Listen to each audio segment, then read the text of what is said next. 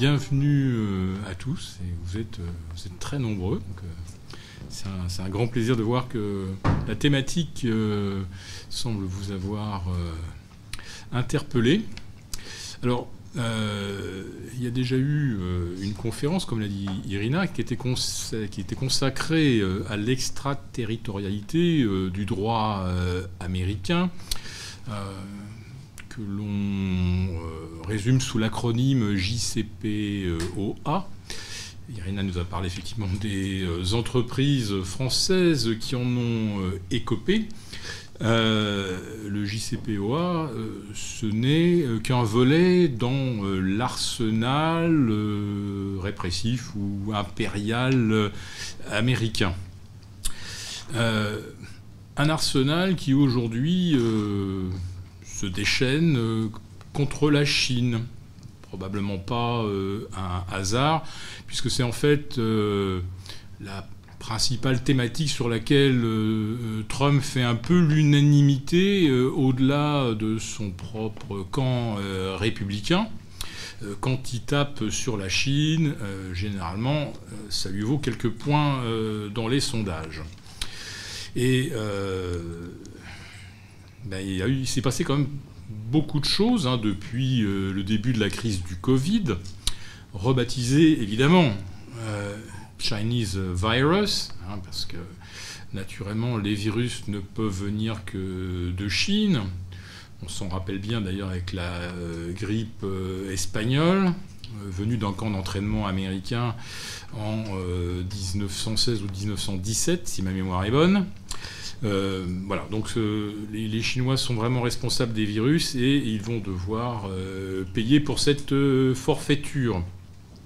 Alors parmi les, sanctions, euh, on a eu donc euh, l'année dernière euh, l'interdiction de commercer ou de livrer des pièces à 28 entreprises chinoises. Bon, la plus connue évidemment c'est Huawei qui fait l'objet d'un boycott. Et depuis ce week-end, 11 autres entreprises chinoises se trouvent blacklistées par les États-Unis. Euh, là, cette fois-ci, le motif, euh, c'est leur implication euh, dans l'oppression des populations ouïghours dans le Xinjiang.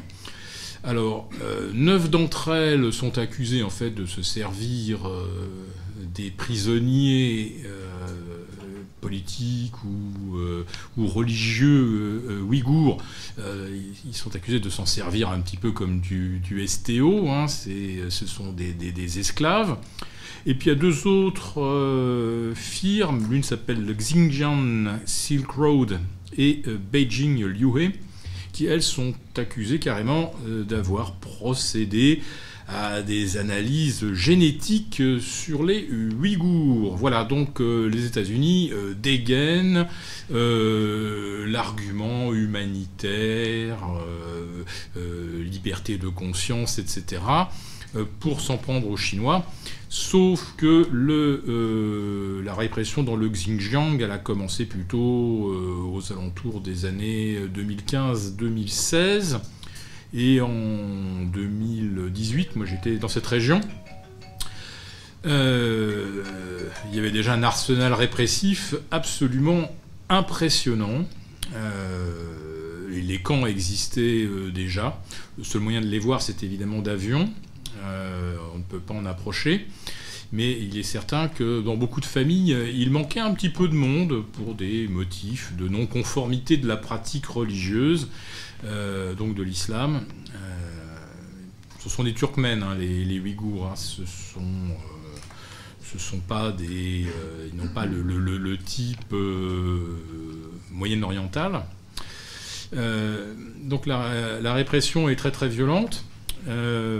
Je ne sais pas si Pékin en veut autant aux Ouïghours d'être musulmans. Euh, plutôt que euh, d'avoir bénéficié du privilège, que leur avait accordé euh, Mao pour leur fidélité, leur loyauté lors de la longue marche, leur avait accordé le monopole de l'exploitation du pétrole et du gaz, hein, qui existent en grande quantité. Hier, les Chinois étaient très heureux d'annoncer l'inauguration d'une nouvelle ligne de 1200 km reliant, reliant Golmud à Korla. Et euh, d'après la petite euh, plaquette, la petite vidéo, il était indiqué que cette ligne favoriserait euh, les échanges culturels. Alors, ce qui est très drôle, puisqu'il existe déjà en fait des lignes qui relient Pékin, Xi'an, Urumqi, Dunyuan, etc., et jusqu'aux villes du Grand Ouest de la Chine. ce sont des lignes qui transportent des passagers. Là, il s'agit d'une ligne à une voie unique. C'est assez, euh, assez étonnant pour des échanges culturels. Euh, moi, je pense plutôt que cette ligne euh, qui, va, qui aboutit à Korla, comme par hasard, Korla, c'est pas très, loin des champs pétrolifères. Je me demande si ce serait pas plutôt une ligne pour transporter du pétrole dont les, Ouïghours sont spoliés désormais, pour transporter ce pétrole et le gaz vers l'est du pays. Voilà, donc ça c'est pour planter un, petit peu le décor. Donc là, les États-Unis viennent de dégainer euh, l'argument euh, humanitaire pour euh, décréter un nouveau train de sanctions contre la Chine. Je dirais que ça nous arrange un petit peu parce que épisodiquement, Trump dit qu'il va aussi s'en prendre aux Européens.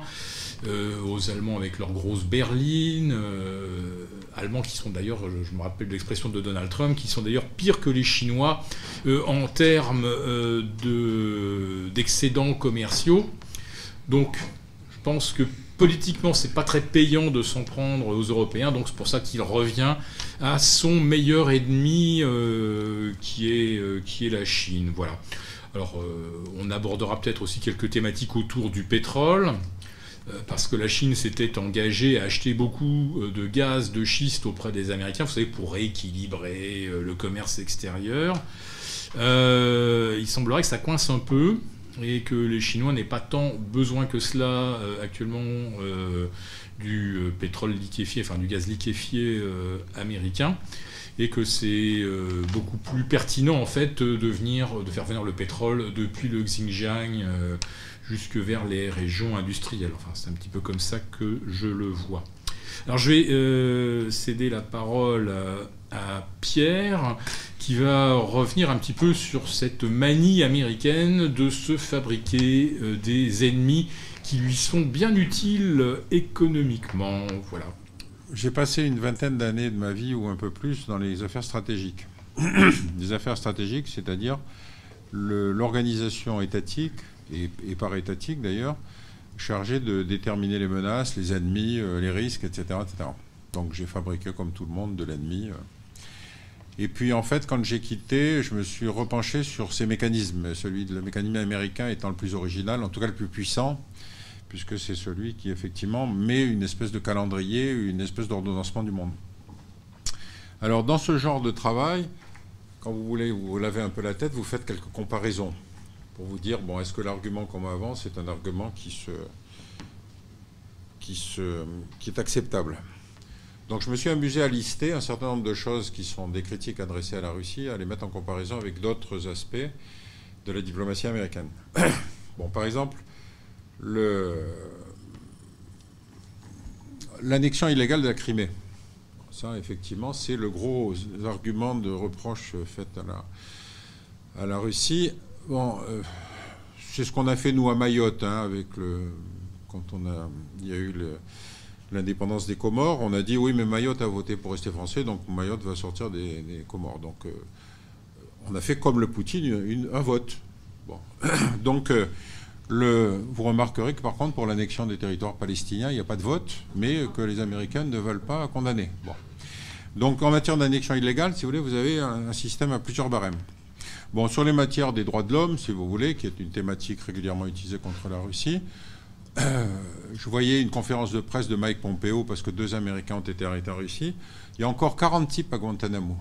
40 types qui, depuis 2002, n'ont jamais été jugés.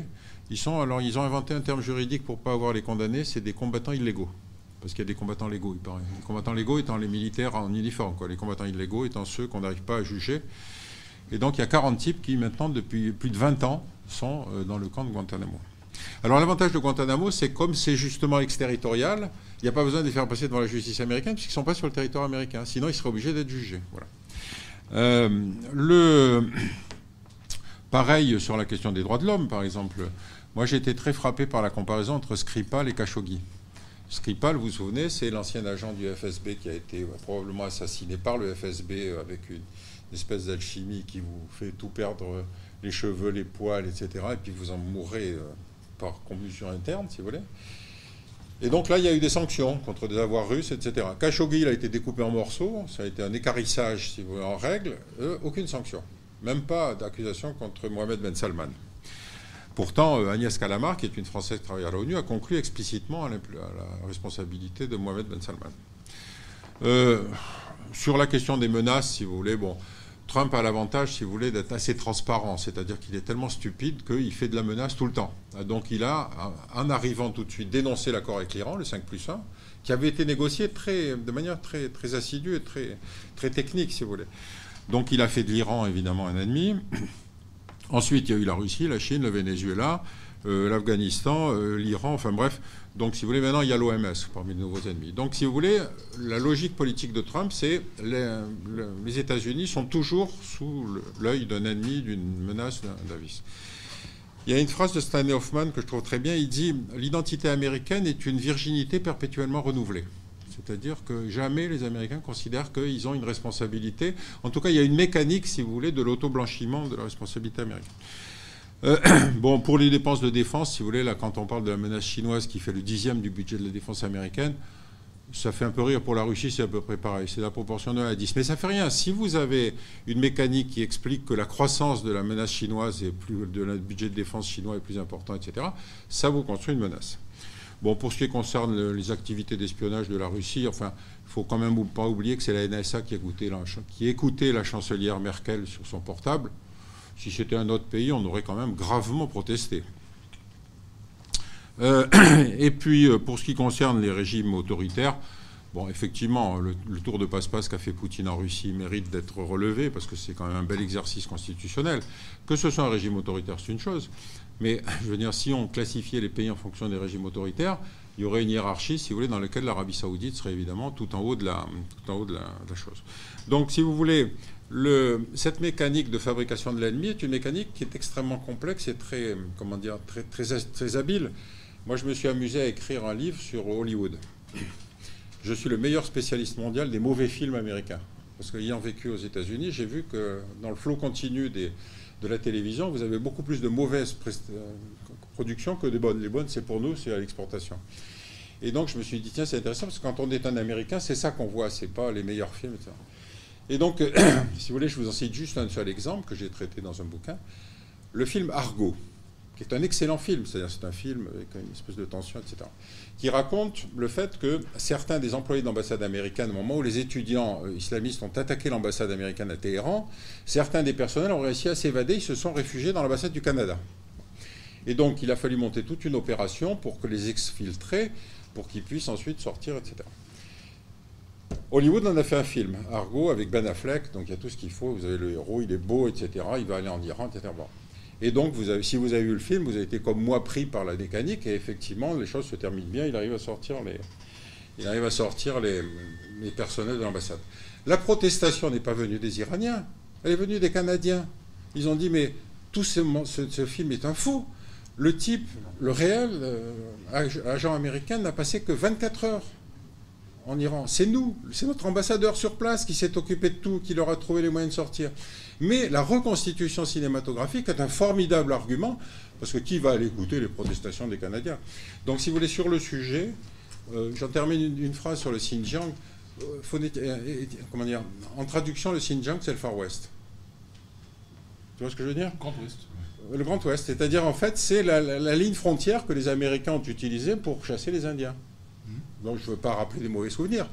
Mais pour rester sur le cinéma, le western, 2700 western, c'est quand même une manière de dire que les sauvages, c'était les rouges. Voilà. Juste une remarque sur le rôle que jouent les instituts stratégiques.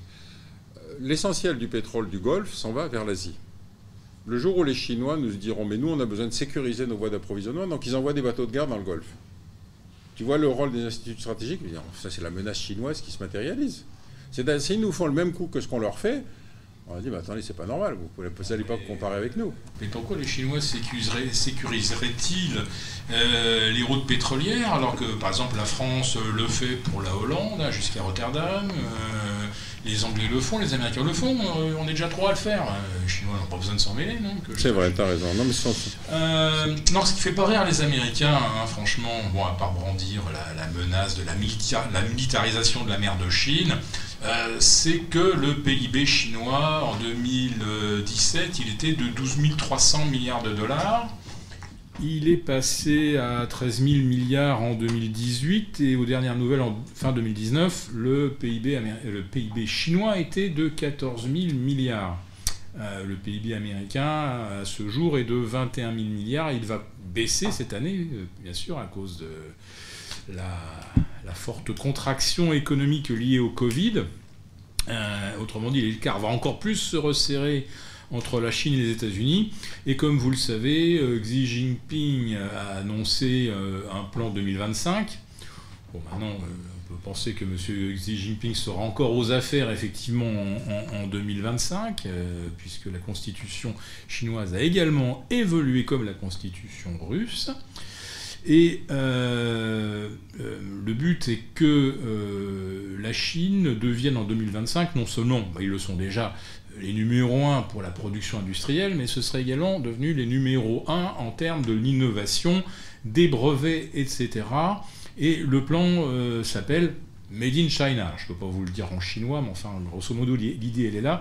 C'est-à-dire qu'en 2025, les Chinois n'auront plus besoin des brevets occidentaux, euh, ni euh, pour la recherche médicale, ni pour l'électronique, ni pour l'aérospatiale, ni toutes ces sortes euh, de choses. Donc, ils vont arrêter de nous copier, peut-être, je ne sais pas. Mais en tout cas, à l'horizon 2025, la Chine sera très très loin devant en termes de production industrielle. Ils sont déjà largement devant les États-Unis.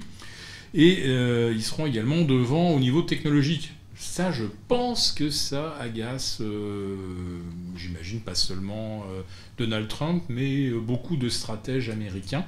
Je ne sais pas si tu veux en dire un mot. Parmi la, construction d'une menace, il y a toujours le rival économique. Rappelle-toi, dans les années 50, c'était le Japon.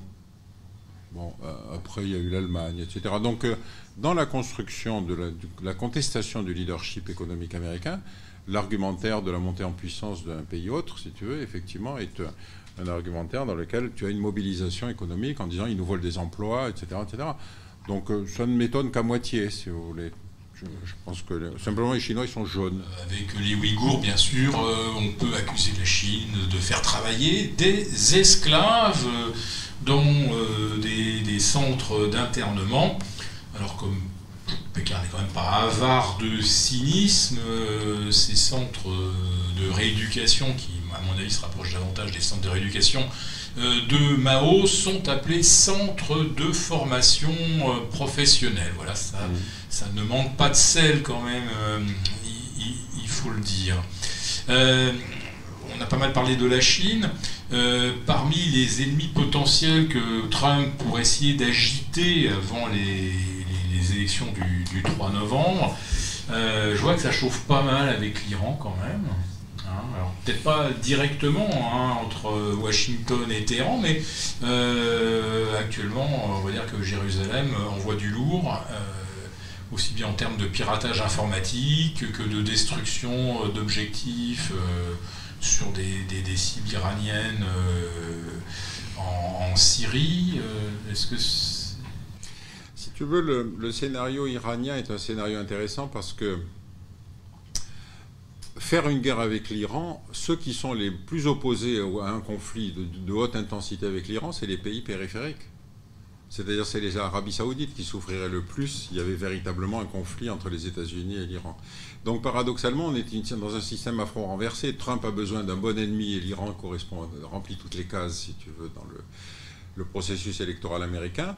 Mais le pays qui freine évidemment contre une espèce de, comment dire, de recours à l'action armée, c'est probablement l'Arabie saoudite et les pays du Golfe, parce qu'ils savent qu'ils seraient les premiers à trinquer. Ils l'ont vu d'ailleurs quand euh, les Iraniens ont fait tirer depuis le Yémen sur les sites pétroliers en Arabie saoudite. Ils ont montré que euh, l'Arabie saoudite ni aucun des pays du Golfe ne passerait à travers un conflit euh, de haute intensité. Donc on est dans un système un peu à front renversé. Trump a besoin d'un conflit avec l'Iran pour être élu, mais il ira probablement pas jusque-là. On a un tel bouleversement géopolitique aujourd'hui en Arabie saoudite, avec le fait qu'ils sont en train de normaliser avec euh, Israël euh, selon des modalités plus ou moins discrètes, etc., des échanges de chercheurs, des choses comme ça, ou même des interviews de ministres saoudiens sur la télévision israélienne, que les Saoudiens sont face à une situation qui est assez étonnante. Le seul pays stable de la région, enfin les deux seuls pays stables de la région, c'est l'Iran et Israël. Ils sont plutôt prêts maintenant aujourd'hui à se rapprocher d'Israël que de se rapprocher de.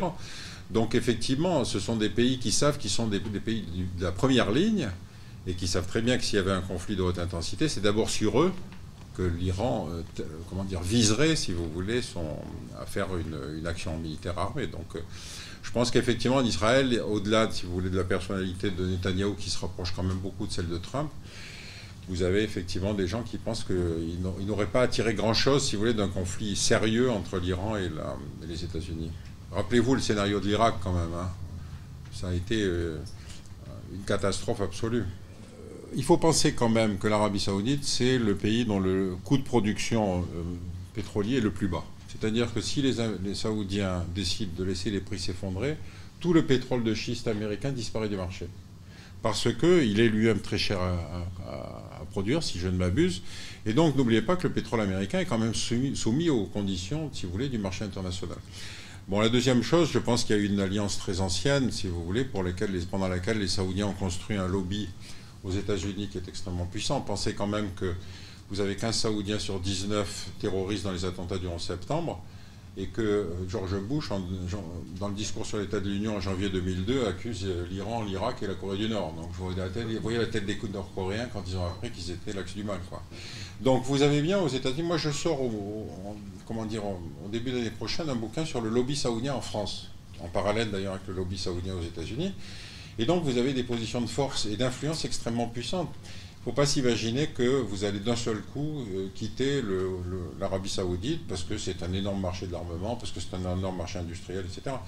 Et puis en plus, si vous, si vous voulez avoir dans son escarcelle le pays des lieux saints quand on s'oppose à l'islam politique, ça peut quand même aider, si vous voulez, dans l'argumentaire international. Donc je ne suis, pas, suis pas sûr qu'il veuille laisser tomber le, gâteau. Le gâteau est très, très riche, il est abondant. Euh, euh, vous savez, les, Mohamed Ben Salman promet de faire une une cité technologique Neom qui devrait dépenser, pour laquelle il devrait dépenser 500 milliards de dollars. Vous êtes un industriel américain, vous dites attendez, si j'en gratte même 0,5%, je suis richissime. Donc vous n'allez pas abandonner un marché pareil. En plus, l'avantage, c'est que ça fait des années que les Saoudiens ne travaillent pas, donc vous n'allez pas d'un seul coup créer une industrie en Arabie Saoudite. Donc vous avez tous les arguments, si vous voulez, qui sont de nature extra-stratégique, qui font que les positions de l'Arabie Saoudite dans le champ intellectuel américain occupent une position forte, si vous voulez. Le taux multiplicateur des ventes d'armement est à peu près de 3 ou 4, si vous voulez, le, prix moyen. Donc, euh, ne négligez pas un marché pareil. Surtout quand vous pensez qu'en plus, excusez-moi, je termine, mais pendant longtemps, les Saoudiens achetaient des armes pour ne pas les utiliser. Ils achetaient des garanties de sécurité, ils achetaient des anxiolytiques, c'est-à-dire qu'ils acheté la garantie que le pays vendeur viendrait les aider le jour où il y aurait besoin. En 67, ils envoient une brigade hein, pour la guerre des six jours, ils arrivent trop tard, la guerre est finie. Bon, et donc euh, maintenant ils sont au Yémen et vous avez vu, c'est du massacre pur et simple. Et du coup, personne aux États-Unis ne critique la, stratégie saoudienne au Yémen. Pourtant, il y a un beau sujet. Quoi. Donc, je ne suis pas sûr que ça va, qu'ils vont abandonner ce pays magique.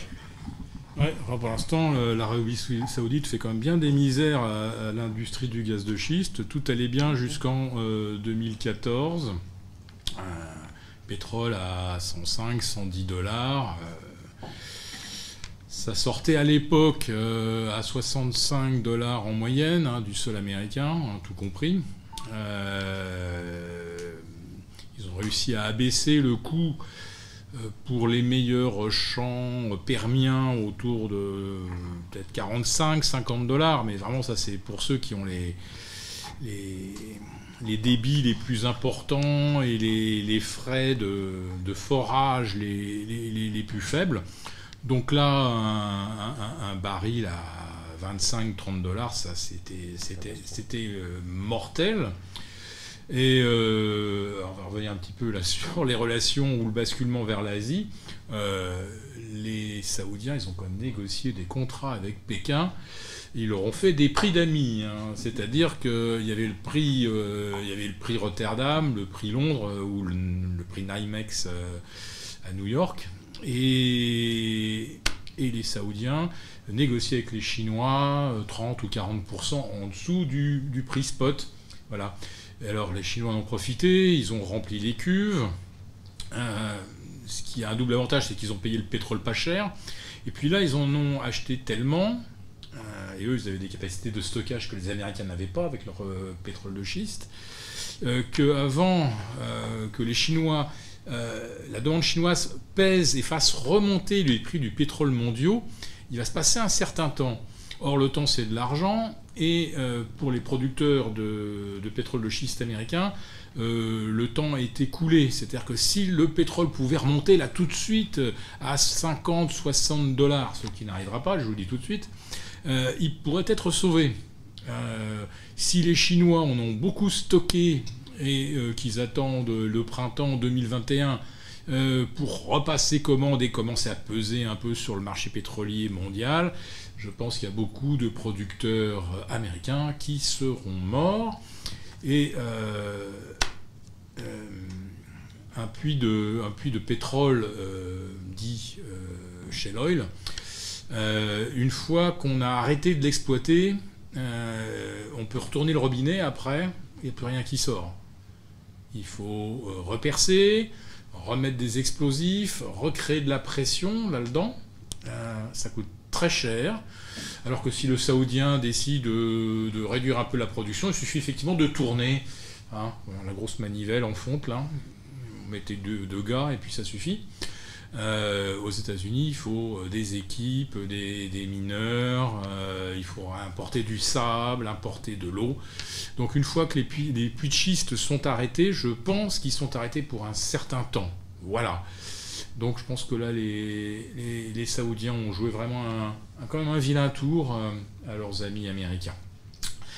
je voulais passer donc la, parole à, à, Stéphane pour cette fois-ci aborder l'arsenal euh, euh, juridique ou judiciaire euh, américain, bah, les choses ne se sont évidemment pas arrangées avec Trump. Voilà. Il faut quand même pas oublier que les plus grosses amendes infligées aux banques françaises, ça a été quand même sous Obama, notre ami Obama, bien sûr. mais avec Trump, il y a quand même un, un tournant supplémentaire qui arrive. C'est-à-dire que, bon, l'arsenal juridique euh, extraterritorial américain continue d'être utilisé, euh, je dirais presque à saturation. Euh, mais depuis, Trump, les investissements américains en Chine ont fortement baissé. Alors, ça avait commencé un petit peu sous Obama. On était à 450 milliards d'investissements occidentaux, donc vous comptez au moins la moitié pour les seuls Américains. En 2013, on était à 320 milliards euh, fin 2016, donc élection de Trump, et on est tombé cette année à 150 milliards. Donc ça veut dire que les Américains, ça représente environ 75 milliards. Donc ils sont passés de plus de 250 milliards à 75, et ça, je dirais que c'est un vrai mouvement historique qui se euh, surajoute finalement euh, à toutes les misères euh, juridiques que les Américains essaient de faire aux entreprises concurrentes. Voilà, donc c'était pour essayer de mettre un peu en perspective qu'il y a beaucoup de choses qui, qui, vont, on va dire, de, de, de, façon un petit peu concordante vers un, un unilatéralisme américain et dont Stéphane va savoir vous parler beaucoup mieux que moi. Vous avez tous vu hier qu'on a signé un accord au niveau de la communauté européenne à Bruxelles, euh, sur lequel la France va récupérer 38 milliards de dollars euh, sur une dizaine d'années.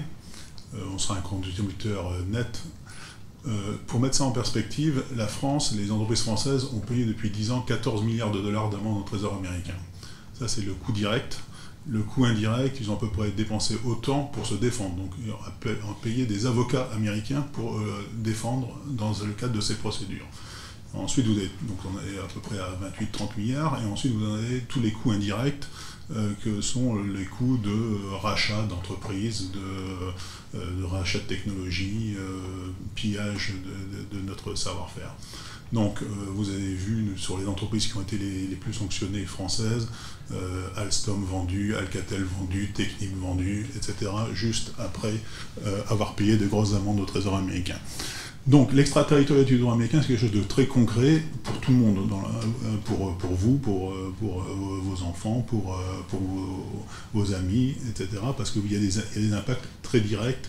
Vous n'avez qu'à aller voir à Belfort actuellement comment ça se passe. Promesse de 1000 emplois, au bout du compte, licenciement de 1000 personnes. Donc, comment on en est arrivé là Quelles sont les réactions euh, On en est arrivé là. Alors, on pas les, Américains ne sont pas les premiers à utiliser le droit comme arme de guerre économique. Euh, je rappelais que les Romains ont été très bons en imposant leurs droits un peu partout en Europe, que les Anglais dans le Commonwealth ont imposé leurs droits aussi, et que Napoléon a imposé le droit un peu partout en Europe. Donc ce pas les Américains qui ont inventé l'utilisation du droit comme arme de guerre économique. Mais à partir du moment où un pays euh, a une dominance euh, politique et surtout militaire, elle va essayer d'imposer aussi son, droit un peu partout dans, dans l'Est du monde pour gérer les relations commerciales, entre autres. Donc les États-Unis ont, euh, juste mis ça à un niveau inégalé depuis, on va dire, depuis la fin de la guerre froide. à la fin de la guerre froide, vous avez les 16 agences de renseignement américaines qui se sont retrouvées au chômage. Il n'y avait plus d'ennemis vraiment en face. Et donc sous Clinton, vous avez eu une réorientation des agences de renseignement américaines euh, du, renseignement politique, on va dire, euh, vers le renseignement économique. Euh, actuellement, à peu près 60% des, effectifs des agences de renseignement américains, américaines sont concentrés sur le renseignement économique, alors qu'en Europe, à peu près tout le monde travaille sur un seul thème qui est l'antiterrorisme, qu'on doit en partie euh, aux, Américains, comme vous le savez. Donc on a, une asymétrie euh, des, forces en présence, et cette asymétrie euh, est justifiée côté américain par, par, deux, par deux vecteurs, et ils utilisent ces deux vecteurs pour en fait rattacher tout, tout contrat dans le monde avec le territoire américain. Ces deux vecteurs, c'est un, l'utilisation du dollar, on parlait du pétrole encore 70% euh, des, transactions commerciales dans le monde se font, euh, se font en dollars. Euh, et deux, c'est bien évidemment Internet. Donc à partir du moment où un contrat est labellé en dollars, les États-Unis euh, s'arrogent euh, le droit de poursuivre les entreprises qui ont conclu ces, contrats. De même, euh, à partir du moment où des emails transitent ou sont stockés sur des serveurs aux États-Unis, les États-Unis s'arrogent le droit de poursuivre les entreprises. Donc, avec ces, ces, deux vecteurs, en fait, on rattache à peu près toute transaction et tout contrat à peu près dans le monde au territoire américain. Donc, à partir de ce moment-là, euh, on peut euh, essayer de, régir qui, qui, qui euh, négocie avec qui, qui commerce avec qui, qui fait quoi. Donc, alors toujours sous couvert de, bonne moralité, bien évidemment. Donc, on va, on va faire des lois pour justifier l'injustifiable, hein, comme le, rappelait Pierre sur, sur Guantanamo. On, est dans un cadre qui n'est pas légal, donc on crée une, jurisprudence là-dessus. On va créer une loi ad hoc. Donc les États-Unis avaient dans leur arsenal tout un tas de, lois qu'ils ont ressorties au fur et à mesure et qu'ils ont rendues extraterritoriales. La plus dévastatrice, ça a été le Foreign Practice Act, qui est une loi de 77 qui était passée euh, juste après l'affaire du Watergate, euh, à un moment où euh, les Américains sont aperçus que leurs grandes entreprises américaines, notamment Lockheed Martin, payaient à peu près partout, des pots de vin un peu partout dans le monde pour vendre leurs chasseurs contre notamment nos mirages. Donc gros scandale aux États-Unis, euh, Carter est obligé de légiférer, il décide de, euh, pondre cette, loi qui empêche les entreprises américaines de payer des pots de vin euh, à l'international pour remporter des contrats. Seul problème, c'est que les entreprises américaines se disent, OK, euh, nos copains japonais, nos copains euh, européens, français, etc., continuent à payer des pots de vin un peu partout dans le monde. Non seulement ils continuent à les payer, mais en plus, euh, ils vont à leur ministère de, la, des Finances et ils déclarent les pots de vin et c'est retiré de leurs impôts. Ce qu'on faisait en France jusqu'à l'an 2000. Toutes les entreprises allaient à Bercy déclarer les pots de vin. Donc les entreprises américaines se disent, ok, asymétrie des, des, forces, donc mettre les pressions sur le Congrès américain pour ne pas euh, appliquer cette loi. Et pendant 25 ans, cette loi n'est pas appliquée. Il y, a, des petits malins côté États-Unis qui, à partir de la fin de la guerre froide, se disent Ok, on va peut-être peut ressortir cette loi et on va la rendre extraterritoriale, comme je vous l'ai dit, à partir du moment où, maintenant, à partir de 98, ils la rendent extraterritoriale et à partir de ce moment-là, elle touche toutes les entreprises dans le monde. Donc, euh, en plus, on va mettre la pression sur l'OCDE pour que les pays membres de l'OCDE imposent à leurs entreprises d'arrêter de faire de la corruption. Donc, c'est aussi en 98, euh, même année. Et troisième cerise sur le gâteau, on va donner toute l'attitude aux agences de renseignement américaines pour espionner de manière massive euh, nos concurrents. Donc ça, c'est le Patriot Act, mis à jour en fait par Snowden en 2013 avec les révélations sur l'espionnage massif de la NSA euh, sur, les entreprises européennes. Je vous rappelle que dans ce qu'a dit Snowden, on est tous, amnésiques hein, euh, là-dessus. Mais il faut relire un peu ce qu'a dit Snowden à l'époque. Snowden euh, prouve que la NSA avait un, programme qui, notamment qui était concentré sur les entreprises allemandes et françaises, et qui disait que tous les, salariés qui travaillaient dans les entreprises qui négociaient des contrats de plus de 200 millions de dollars, donc c'est Alstom, Airbus, euh, Technip, euh, etc., étaient systématiquement sous écoute de la NSA.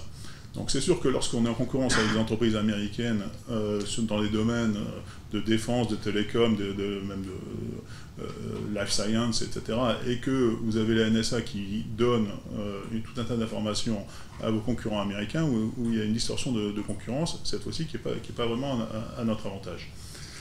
Donc, alors ils se sont fait prendre la main dans le sac, comme vous le savez avec, l'affaire Snowden. Donc à chaque fois que les Américains se font prendre la main dans le sac, qu'est-ce qu'ils font derrière?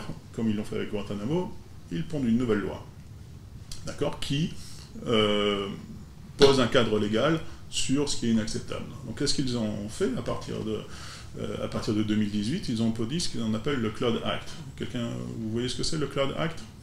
Ok, une personne. Alors le Cloud Act, c'est extrêmement important parce que ça touche tout le monde. Le Cloud Act, ça dit la chose suivante. C'est-à-dire que à partir du moment où des entreprises stockent leurs données euh, sur des serveurs et que les entreprises qui stockent les données sont des entreprises américaines, donc Microsoft, Amazon, euh, etc., toutes les GAFA, le gouvernement américain peut demander à ces entreprises américaines de donner toutes les données stockées sur ces serveurs, même si ces serveurs sont basés euh, en France ou, en Europe. Donc là, c'est l'extraterritorialité poussée euh, à son paroxysme, parce que ça veut dire que euh, plus aucune donnée n'est euh, privée, en tout cas pour, les entreprises. Et donc il suffit qu'un procureur qui va être alerté par un donneur d'alerte américain, qui va être alerté par une entreprise américaine concurrente d'une entreprise européenne, etc., ce procureur va très rapidement avoir l'accord d'un juge pour demander à ce que les, données stockées sur les serveurs basés à Paris d'une entreprise française soient transférées aux États-Unis. J'ai une petite question. Euh, est-ce que nous autres Européens, on peut demander aux Américains euh, de faire un petit peu euh, de la transparence sur les sites djihadistes qui sont hébergés par exemple au Texas, etc. Non mais avec les États-Unis, tout va dans un sens. Il n'y a jamais de réciprocité. On, le voit en, termes de, transparence financière, avec, on a vu le FATCA avant, qui, aussi euh, transfère tout un tas de données vers les, États-Unis. Euh, vous avez le, Cloud Act, vous avez euh, le Foreign Corrupt Practice Act, vous avez le MACF. tous les ans, on a une nouvelle loi américaine qui, va être pondue, qui va justifier l'injustifiable. Donc avec, avec, tout, avec tout ça, en fait, ils décident de, ce qu'ils font. Alors, la grosse différence entre Trump et Obama, c'est que Obama dit tout c'est que Trump dit tout haut ce que Obama faisait tout bas, d'accord? Parce qu'en fait, il n'y a, absolument aucune différence, et demain, euh, on va nous mettre Biden ou quelqu'un d'autre, il n'y aura absolument aucune différence. Donc, il ne faut surtout pas se leurrer euh, en tant qu'Européen. Euh, sur euh, la politique à long terme euh, des, États-Unis. L'État américain est là pour défendre les intérêts économiques des entreprises américaines. Point barre. Pas, on pas, ils n'ont pas la même définition de, l'État que nous. la raison d'être de l'État américain, c'est de défendre l'économie américaine et de défendre, leurs entreprises. Obama est celui qui a en fait industrialisé cette utilisation du, du droit comme arme de guerre économique. C'est sous lui comme vous le rappeliez, c'est celui que les plus grosses sanctions ont été payées par les entreprises françaises, mais pas que les entreprises françaises. En fait, les États-Unis ont d'abord ciblé leurs partenaires commerciaux, leurs, alliés. Ils ont d'abord ciblé toutes les entreprises euh, européennes. Donc la France, 14 milliards, l'Allemagne, à peu près pareil, la Suède, la Norvège. La première entreprise qui a été ciblée, c'était Statoil, l'entreprise euh, norvégienne. Les Italiens, ils ont même sanctionné les Anglais. D'accord? Ils ont même sanctionné British Aerospace pour avoir payé des pots de vin, où ça En Arabie Saoudite, dans le cadre d'un contrat d'armement. Il faut quand même le faire. Que les Américains euh, voient la paille dans, euh, chez les Anglais et pas la poudre dans leur œil, en termes de corruption d'agents publics en Arabie Saoudite, il faut quand même le faire. Mais bon, tout ça passe parce que personne ne réagit, en fait. Donc ce qui s'est passé, c'est qu'une fois qu'ils ont vraiment euh, fait le ménage, on va dire, en Europe, et ils ont ciblé des pays où il y a encore une industrie qui est encore concurrente des entreprises euh, américaines, ben, ils ont commencé à s'attaquer à d'autres pays. Alors au début, ils n'étaient pas attaqués à la Russie, ils sont attaqués récemment à la Russie avec deux, entreprises dans les télécoms euh, russes qui, ont, qui ont été sanctionnées, et très peu de réactions russes aussi, en fait. Hein. Euh, pas de réciprocité russe, comme il n'y a pas eu de réciprocité euh, euh, européenne à ces sujets-là, sur ce sujet. Donc maintenant, ils sont attaqués à la Chine. Alors là, c'est un petit peu plus compliqué.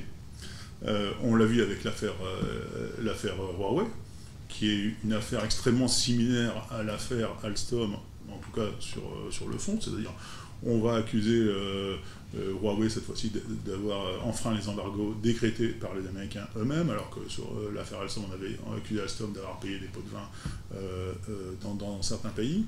Et sous ce, prétexte-là, on va faire payer le maximum à l'entreprise, voire la démanteler, voire essayer de, de, bloquer ses contrats. Alors la grosse différence, c'est que maintenant, c'est assumé, et je vais vous juste faire une citation. Euh, il y a quelqu'un dans le gouvernement américain qui a dit la chose suivante. Nous devrions maintenant racheter Nokia et Ericsson pour contrer euh, Huawei et pour avoir le contrôle sur la 5G. Donc ça faut savoir que les Américains sont en retard sur la 5G et en fait, à part euh, à Huawei, les leurs deux autres concurrents sont, Nokia et Ericsson, donc en Europe. Vous savez qui a dit ça? Qui a dit qu'il fallait racheter Nokia et Ericsson? C'est pas le département du commerce, c'est pas le département d'État, c'est pas la présidence de la. Enfin, c'est pas euh, Trump lui-même. C'est le patron du Department of Justice. D'accord? C'est le ministère de la Justice américaine, donc qui dit tout haut, que c'est pas du tout son rôle, alors qu'ils sont en train de faire le procès de, Huawei et de la CFO de Huawei. Ils disent tout haut, non, on va, euh, on devrait racheter euh, Nokia Ericsson. Ça veut dire quoi? Ça veut dire que un, ils ne font absolument pas confiance aux Européens pour, contrôler euh, la 5G, donc ils ne sont absolument pas, on absolument pas des partenaires pour eux, on est, on est des, ennemis. Euh, et ça veut dire surtout que le, droit est mis au service euh, de, l'économie américaine. Autre chose, vous avez le département de justice qui a menacé les entreprises qui qui construisent le gazoduc Nord Stream 2 entre la Russie et l'Allemagne de, sanctions s'ils continuaient, à construire ce, gazoduc. Encore une fois, c'est qu'une considération géopolitique et économique derrière, il n'y a, aucun, euh, aucun, droit derrière euh, tout ça. Je vais vous raconter une petite anecdote, juste pour vous, voir à quel point le droit peut être complètement manipulé. J'ai eu la chance de passer 25 mois dans les prisons américaines, donc euh, dont 14 mois en haute sécurité. Non, c'est une chance parce que pendant ce temps-là, j'ai eu le temps d'étudier tout. parce que très peu de gens ont le temps de lire. Vous étiez en haute sécurité parce qu'on ne voulait pas qu'il vous arrive. Oui, voilà, c'était ah, bon protéger. Epstein, vous voyez. Voilà. Euh, Exactement. Bah, j'étais, j'étais effectivement dans, en fait dans, la prison d'Einstein. J'étais euh, mon dernier séjour, enfin la dernière prison que j'ai faite. Et donc, non, mais ça, quand, vous êtes en prison, vous avez le temps. Hein. Euh, en fait, le, but, c'est de tuer le temps. Et donc, euh, j'ai utilisé mon temps pour relire toutes les, tous, les cas des entreprises qui avaient été sanctionnées euh, par les lois, extraterritoriales américaines et tous les individus qui avaient été sanctionnés, etc. Et donc, dans la, deuxième prison où j'étais, j'étais dans une prison que pour étrangers. Donc, 1800 personnes, 1000 Mexicains, 500 Dominicains, une trentaine de Russes, un Français. Et j'étais là pour la Coupe du Monde, donc j'étais le, le, héros, la star.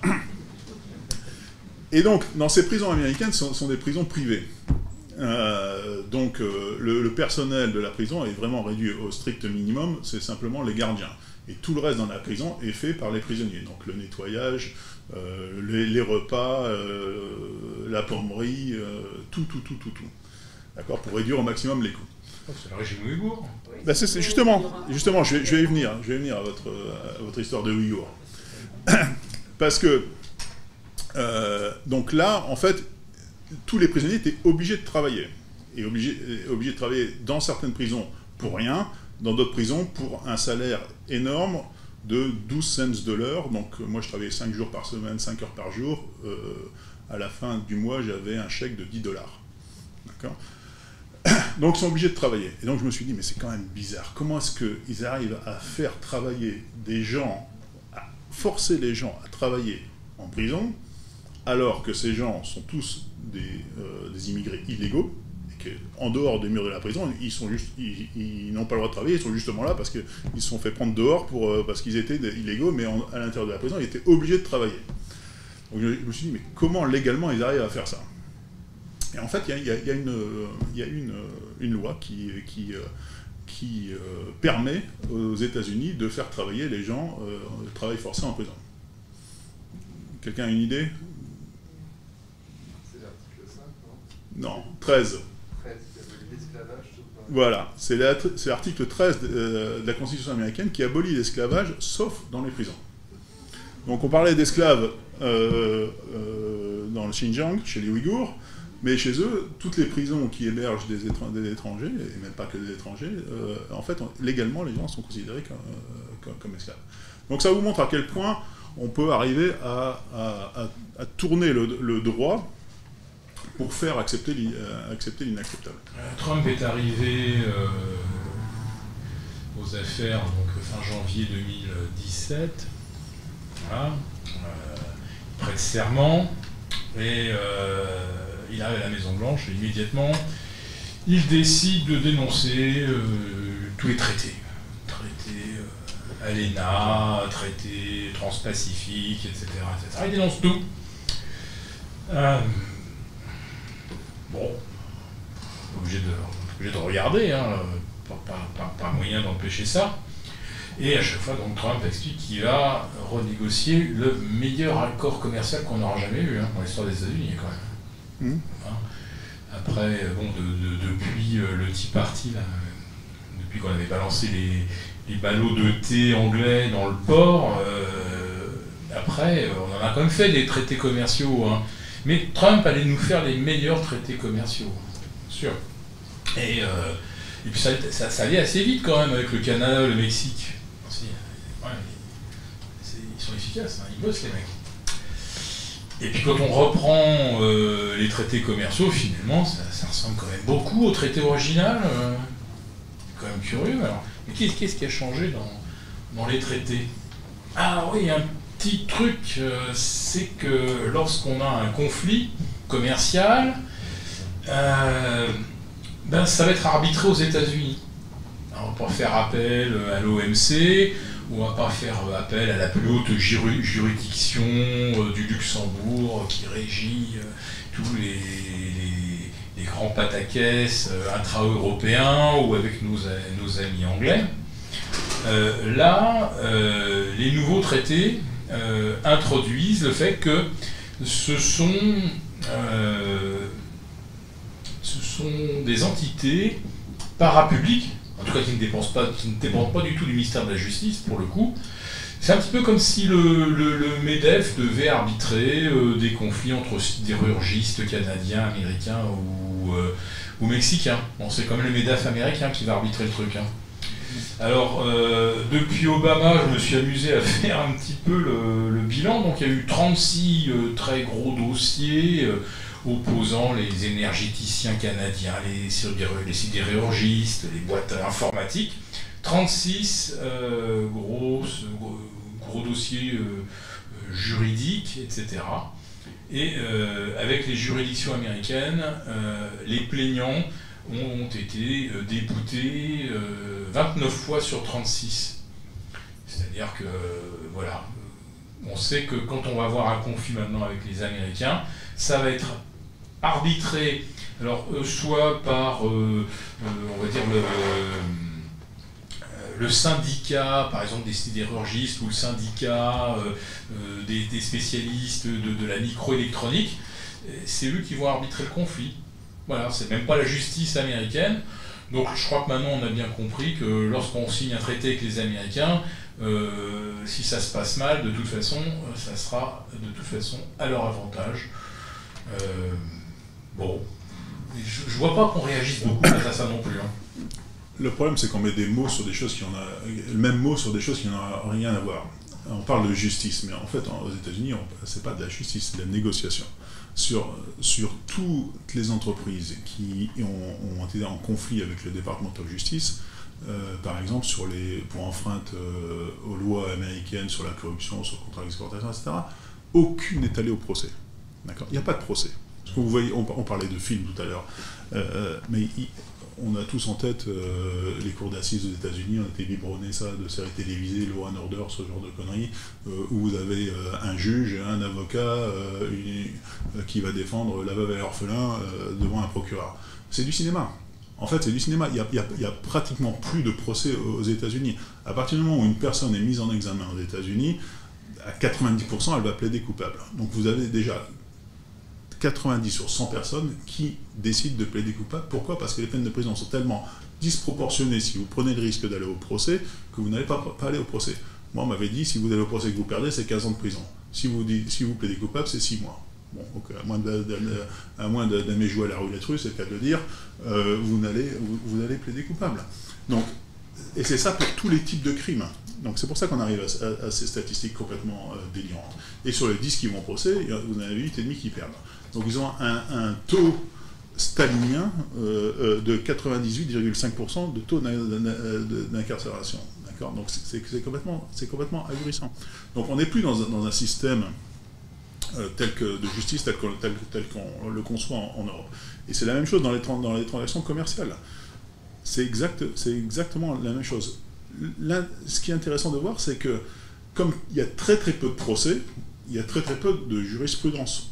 On parle d'extraterritorialité américaine, l'utilisation du dollar, l'utilisation d'Internet, etc.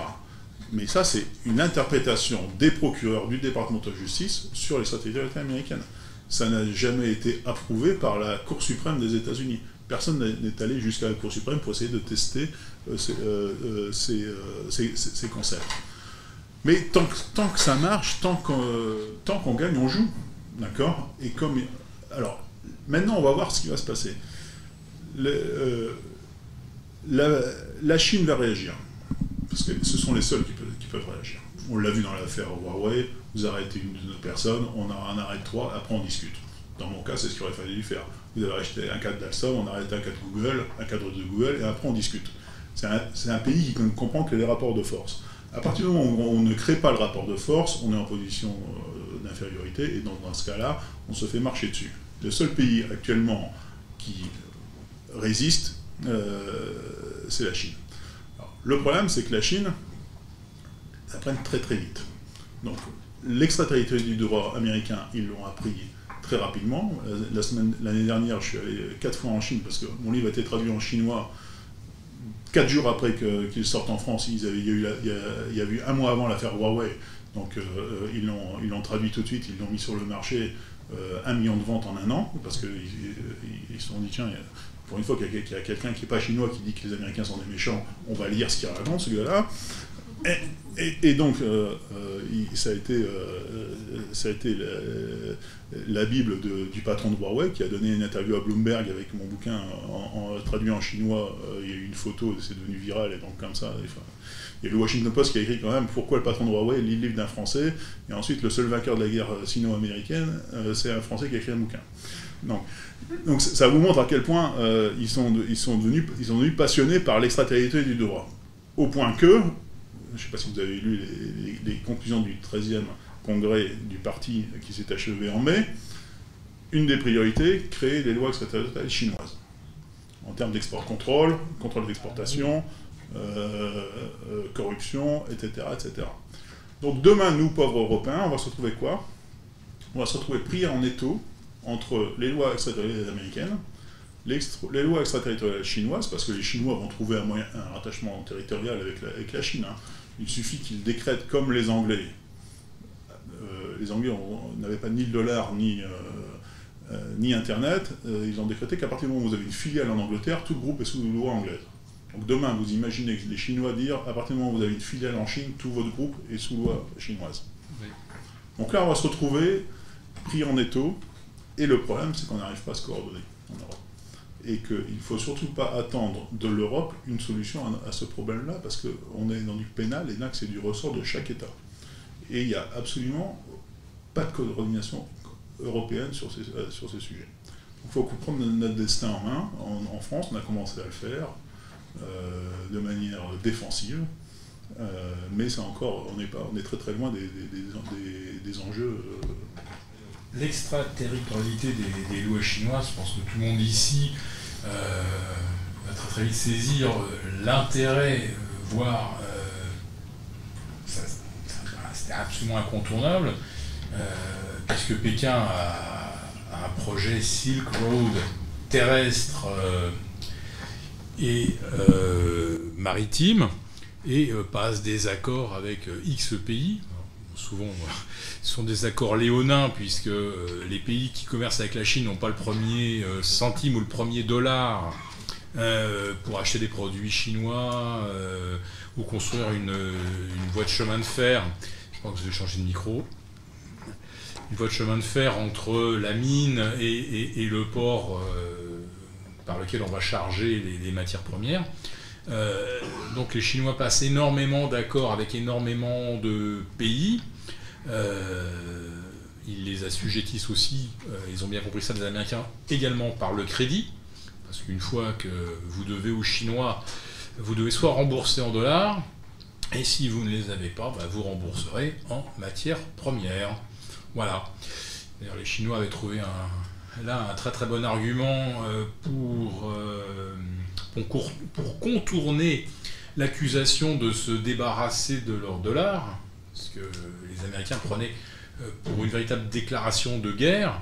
En fait, les Chinois se sont amusés à prêter beaucoup plus que ne pouvaient rembourser euh, certains pays. Et euh, ils prêtaient des dollars et ils espéraient en retour des dollars. Mais puisque ces pays ne les avaient pas, les dollars, bah, ils ont remboursé avec des matières premières. Donc, hop, fuite, tour de passe-passe, j'ai prêté des dollars, ils ne peuvent pas me les rendre, ils m'ont rendu des matières premières. Désolé, on a moins de dollars aujourd'hui. C'est pas mal joué. Et donc c'est vrai que dans le cadre de Silk Road, euh, qui va jusqu'au Brésil, jusqu'en Argentine et partout, euh, il est vrai que le, droit chinois euh, accompagne les investissements et les systèmes de financement encore une fois, ils n'ont rien inventé. Ils, font exactement ce que les Américains ont fait dans les années 50 et les années 60. Ils ont fait exactement la même chose. Si vous regardez dans tout, le sud-est asiatique, les, États-Unis ont, fait des prêts, par exemple, notamment à, l'Indonésie, en leur faisant construire des choses dont ils n'avaient pas besoin, euh, plein de centrales électriques, plein de, barrages, etc., euh, financés par, euh, par les États-Unis, et au bout du compte, ils, n'ont pas pu rembourser les prêts. Donc les Chinois adoptent exactement la même stratégie que les États-Unis avaient mise en place dans les années 50-60. Alors, l'extraterritorialité du droit chinois via la Silk Road, j'ai un point d'interrogation là-dessus parce que à partir du moment où vous négociez un contrat et, euh, avec, une, entre euh, une entité A et une entité B, vous allez essayer d'imposer votre droit dans le contrat. moi, j'ai construit des centrales euh, en Chine. Vous, pensez bien qu'on n'acceptait jamais le droit chinois, bien que les, les, centrales soient construites en Chine. D'accord? On essayait toujours d'imposer le droit, un droit qui nous plaisait, soit le, droit anglais, soit le droit français, soit un, contrat qui nous, qui protégeait. Donc que les Chinois essaient d'imposer leurs droits lorsqu'ils euh, achètent le Pirée ou qu'ils, euh, etc., c'est pas si choquant que, ça. Là, lorsqu'on parle d'extraterritorialité du droit, c'est autre chose. C'est vraiment euh, ce que font les États-Unis actuellement avec, ce Cloud Act, avec le, Foreign Corrupt Practice Act, etc.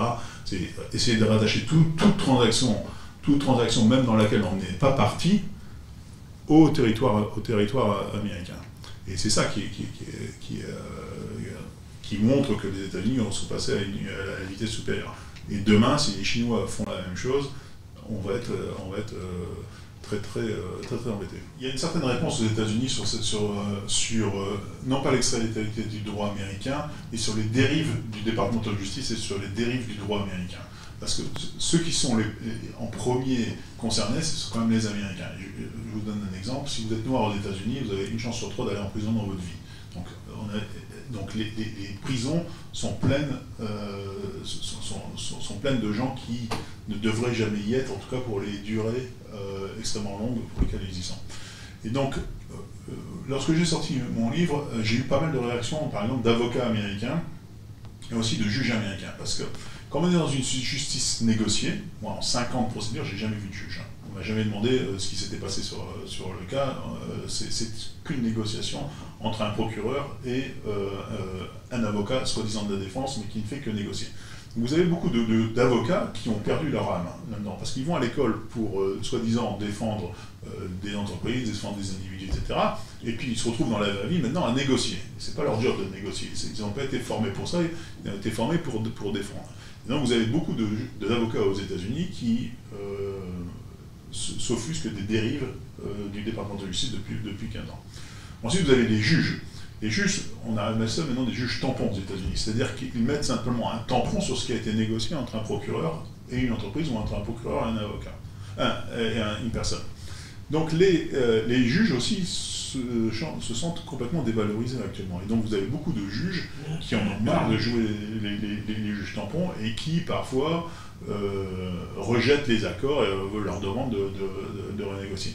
Mais c'est quand même extrêmement rare encore. Donc dans l'état d'esprit de beaucoup d'Américains, bon, bah, c'est l'extraterritorialité américaine bénéficie de toute façon de leurs, leurs, propres, leurs propres entreprises, de leurs propres emplois, etc. Et donc, alors, j'ai eu la chance d'être invité dans quelques universités américaines quand même pour, euh, pour parler de ça. Euh, et on, sent quand même qu'il y, a certaines réactions.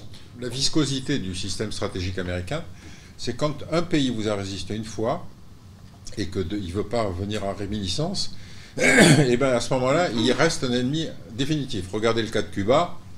Bon, si on y réfléchit bien en 59, quand Castro prend le pouvoir et qu'il nationalise les biens américains, les biens américains c'était les bordels et les casinos, c'est-à-dire c'était la mafia américaine. Bon, ça n'empêche Kennedy va prendre la défense de la mafia américaine. Et puis, tentative, des cochons, etc. Depuis cette époque-là, Cuba reste un ennemi. Je ne parle pas de la crise des missiles. Aujourd'hui, s'il y a vraiment un tir de fusil qui part de, Il y a toujours la base de Guantanamo, vous savez, qui est sur un, bail amphithéotique où sont enfermés les islamistes qui connaissent même pas Cuba, ils n'ont même pas pu sortir. Enfin bref, on est sur un système où, si vous voulez, l'Iran fait partie de cette catégorie. Pourquoi? Parce que l'Iran, en 1953, voulait tenter de nationaliser le pétrole, c'est l'époque Mossadegh, donc coup d'État organisé par la CIA et par les Anglais, renversement de Mossadegh, installation du Shah d'Iran et euh, redistribution du pétrole, hein. c'est-à-dire que le pétrole passe aux Américains alors qu'il était aux Anglais. 25 ans de dictature avec une police politique qui s'appelle la SAVAK, qui venait assassiner les opposants à l'étranger, etc. Quand il y a la révolution de 79, dont on pense qu'on veut, mais en tout cas, elle avait au moins une caractéristique, c'est qu'elle était populaire.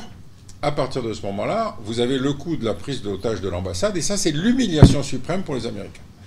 Et cette humiliation suprême n'est toujours pas, pardonnée. C'est-à-dire, on a humilié la puissance euh, américaine, et donc il n'y a aucune euh, réminiscence possible pour que, de toute façon, on arrive à normaliser avec l'Iran. Il y a eu des tentatives, mais enfin, fondamentalement, vous avez un système stratégique qui considère que l'Iran est le perturbateur régional.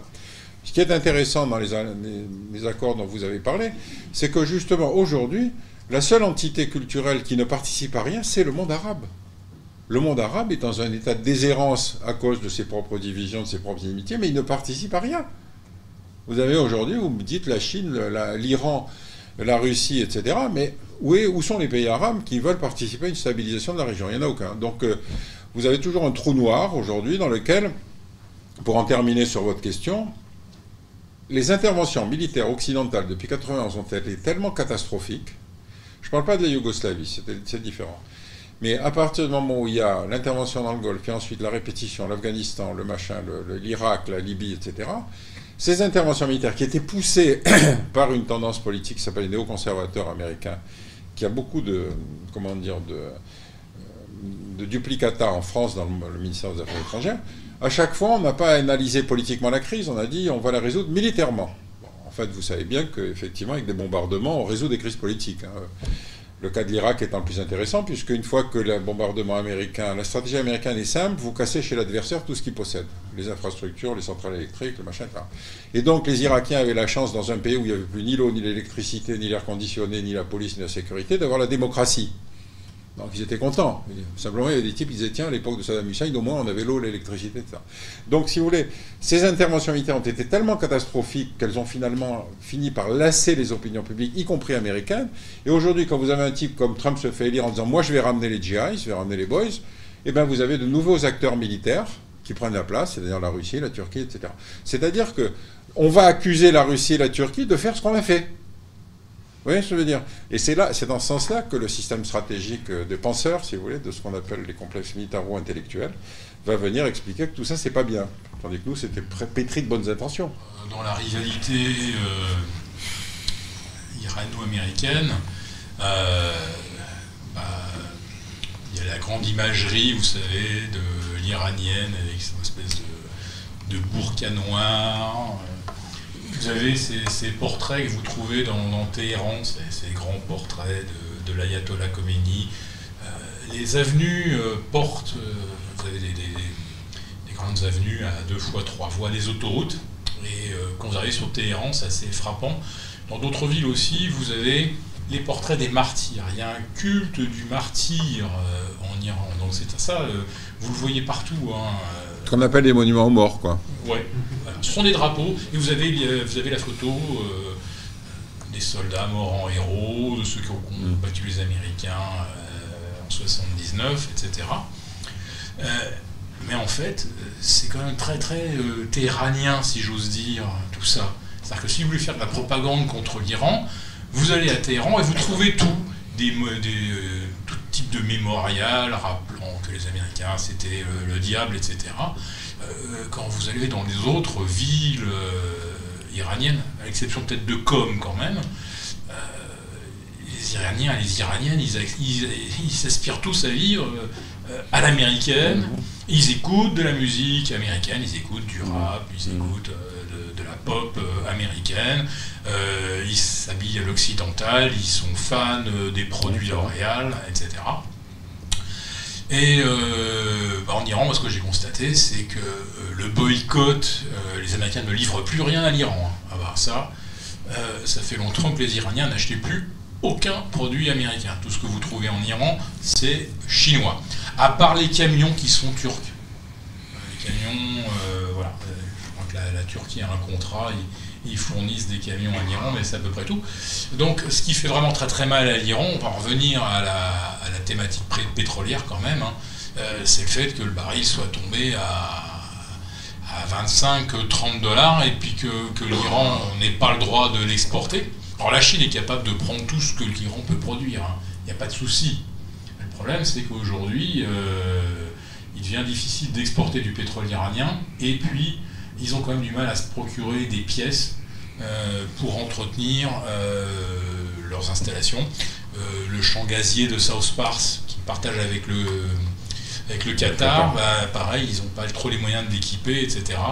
Donc les sanctions américaines font quand même encore assez mal à l'Iran. Et pour, pour, pour, Téhéran et le pouvoir iranien, eh ben, c'est une bonne façon de continuer de, de rassembler le peuple derrière l'ennemi commun, les Américains, qui par leur boycott créent toutes les difficultés internes, alors qu'en fait euh, l'essentiel des difficultés iraniennes, avant les sanctions américaines, ça venait de la corruption, ça venait du détournement de l'argent du pétrole par la nomenclatura euh, proche des, euh, des ayatollahs. voilà, donc on va dire que ça arrange tout le monde aussi du côté iranien que les Américains apparaissent toujours comme, comme l'ennemi, hein, je pense. Juste une remarque pour conclure. Jamais un embargo n'a réussi à renverser un régime. Jamais.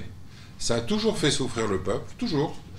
Le plus effroyable des embargos, c'est l'embargo imposé à l'Irak après la, guerre du Golfe, qui était un embargo sur tout.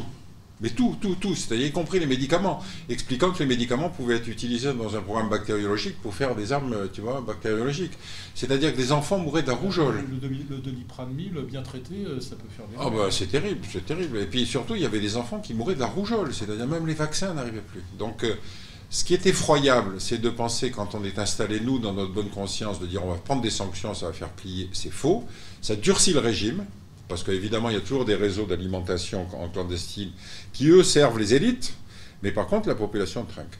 Mais on n'a jamais obtenu un but politique avec un embargo, ce qui n'empêche que ça reste dans le dispositif de tout pouvoir qui va décider je mets un embargo là-dessus. Et voilà, on est dans cette situation en Iran. Simplement, l'Iran, ça fait 2000 ans de civilisation, donc pour arriver à faire euh, ou jeter un Iranien au plafond, il reste accroché. Hein. Si vous voulez, le, les Américains se sont rendus compte qu'en en fait, se cristallisait autour de Roménie une véritable opposition, et donc si on, il faisait arrêter par le chat, il y avait un risque d'exposition violente, et donc euh, ils l'ont aidé à, enfin, ils l'ont laissé s'en aller par le Koweït, et quand il a demandé effectivement l'asile politique en France, crois que les Américains étaient d'accord pour qu'on l'accueille en pensant qu'une fois qu'il sera en France, il serait moins, euh, il serait moins dangereux. Bon. Donc il est allé à Auvers-sur-Oise, dans la ville de Van Gogh, mais il n'a pas été voir les tableaux de Van Gogh. Et donc euh, s'est cristallisé autour de lui à Auvers-sur-Oise toute une élite d'Iraniens de, l'étranger qui voyaient dans cette révolution populaire un véritable changement de régime. Et il a très habilement joué, si vous voulez, sur cette capacité d'écho que lui offrait... Euh, cette diaspora iranienne, et effectivement, avec tous les journalistes qui, arrivaient de partout, etc., etc. Et finalement, les Américains et les Français, d'ailleurs, se sont rendus compte que ce n'était pas obligatoirement ce qu'il y avait de mieux. Je crois que Poniatowski, qui est le ministre de l'Intérieur, avait proposé de le faire taire complètement. Je ne sais pas, un accident de voiture, il serait euh, noyé dans la Seine, j'en sais rien. Mais je crois qu'il se rendait compte que ça aurait été encore plus grave. Et donc finalement, l'issue, vous la connaissez, c'est-à-dire qu'on l'a autorisé à rentrer à Téhéran. Et en fait, il y a eu 2 millions de personnes à l'aéroport quand il est arrivé. Donc il y avait une espèce de dynamique contre laquelle il n'était plus possible, même par la répression violente, si vous voulez, d'empêcher le mécanisme. Donc ça a été un jeu de dupes, si vous voulez, mais dans le domaine stratégique, on a fait beaucoup de... Il y a beaucoup d'erreurs, hein, c'est pas, pas la seule. Il faut savoir qu'en 1979, quand euh, rentre, euh, la, la, SAVAC et la CIA euh, ont fait assassiner les opposants, les étudiants opposants, mm. euh, les communistes, des étudiants communistes. Et là, il y avait un ressentiment en Iran absolument gigantesque contre, contre le chat et contre la, la CIA. C'était mm. irrécupérable. La situation était absolument irrécupérable. Ça, l'assassinat des étudiants iraniens, ça a été une, euh, vraiment une, faute majeure, comme euh, je ne sais plus qui disait, non sire, euh, c'est pire qu'un crime, c'est une erreur. Juste, juste un épisode pour vous montrer les contradictions du droit international. Quand les étudiants révolutionnaires occupent l'ambassade, donc scandale, comment, comment, violation de la Convention de Genève protégeant les statuts diplomatiques, etc. etc les Américains se doutaient de quelque chose, ils avaient commencé à déchiqueter des documents secrets défense. Mais enfin, ils avaient le temps, il fallait quand même les entrer un par un, ça va passer vite. Et donc les étudiants sont arrivés très vite, ils ont ramassé tout ce qu'il y avait dans les poubelles, ils les ont donnés à des femmes qui tissaient du tapis pour les reconstituer. Et donc, ils ont reconstitué un certain nombre de documents secrets défense montrant toutes les ingérences américaines dans la vie politique en Iran. Et ils ont publié ces documents. Donc vous êtes face à deux contradictions. C'est est-ce qu'il y a violation de la Convention de Genève ou est-ce qu'il y a violation de la, de la, comment dire, de la souveraineté, d'un État en montrant par là même les, les, ingérences étrangères. Donc vous choisissez la ligne que vous voulez, mais vous avez un bon dossier dans les deux cas.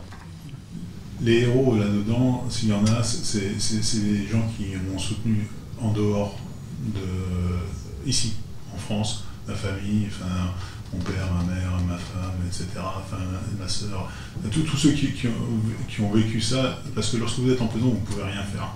Par contre, lorsque, et, vous le savez, par contre, lorsque vous êtes dehors, vous pensez que vous pouvez aider, vous, en fait, vous mettez votre vie entre parenthèses pendant 5 ans pour euh, essayer d'aider. Et en fait, euh, avec très peu, de, très peu de moyens. Et surtout avec aucun support, euh, ni de l'entreprise, ni, ni de l'État, etc. Maintenant, vous avez tout à fait raison sur. sur, sur euh, euh, le problème, c'est que nous sommes, euh, nous sommes vassalisés. Il faut, appeler un chat un chat. Nous sommes vassalisés numériquement, juridiquement, industriellement, politiquement. Depuis le discours de, de Villepin en 2003, nous nous sommes alignés complètement sur la, stratégie américaine et ils nous ont fait payer très très cher Pierre, vous, mentionniez que quand, on ose s'opposer aux États-Unis, ensuite ils ont la, mémoire longue et ils ont la mémoire très longue. Et ils nous font payer depuis 15 ans ce discours de 2020 à l'ONU. On l'a vu, hein, on n'a plus de stratégie, plus d'indépendance en matière d'affaires étrangères. On est toujours sur un alignement plus ou moins aveugle sur les États-Unis. Donc, euh, il faut essayer de recouvrer notre souveraineté. Et souveraineté, ça, veut dire liberté. Euh, si on est souverain, on est libre.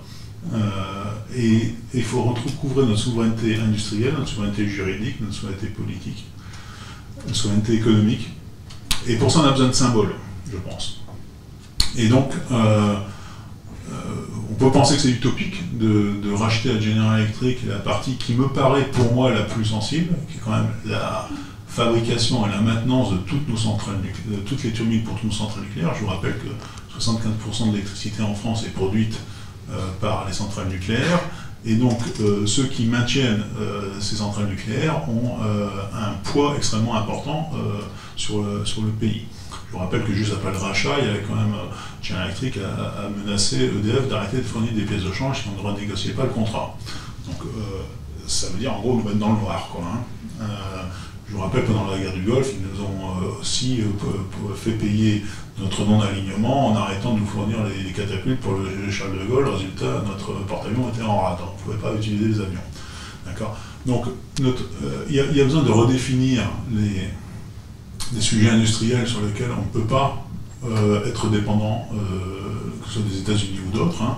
Alors, on parle beaucoup de masques je pense vraiment pas que ce soit le sujet, de faire, de mettre un bout de tissu avec deux, élastiques et de dire que c'est stratégique. Il suffit d'avoir des, stocks. Par contre, euh, je pense que la, fabrication et la maintenance de, nos centrales nucléaires, ça me paraît euh, hautement plus, euh, plus, important. Donc, General Electric est dans une situation de déconfiture, hein, qui date, si on, essaie de retracer l'historique, ça, date de, 2008, hein, les subprimes, la crise des subprimes la crise des subprimes, General Electric à l'époque, c'était une grosse banque.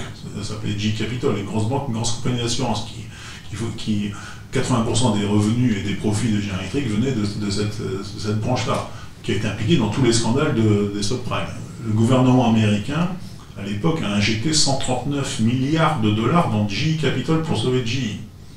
Donc, si on avait laissé la, main aveugle du marché, comme les, bons euh, néolibéraux veulent bien nous faire croire euh, que l'économie marche, c'était euh, pas General Electric qui rachetait Alstom, c'était Alstom qui rachetait General Electric. D'accord? General Electric mourait et on rachetait euh, euh, ce qu'il y avait à racheter.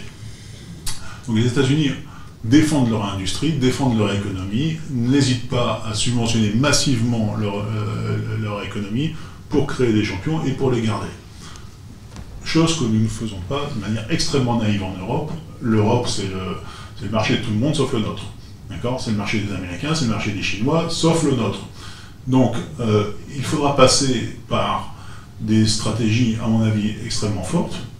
Faire un Buy, European Act, comme les Américains ont fait leur Buy American Act, leur Small American Act, euh, Small, Business Act, etc., pour euh, donner, protéger les, entreprises européennes et pour créer des champions européens. On parle du numérique, mais pas que du numérique, dans, dans toute l'industrie on ne pourra le faire, vu notre retard euh, euh, par rapport aux entreprises américaines et chinoises, qu'en mettant euh, des conditions favorables pour créer, pour créer, pour créer ces, futurs champions.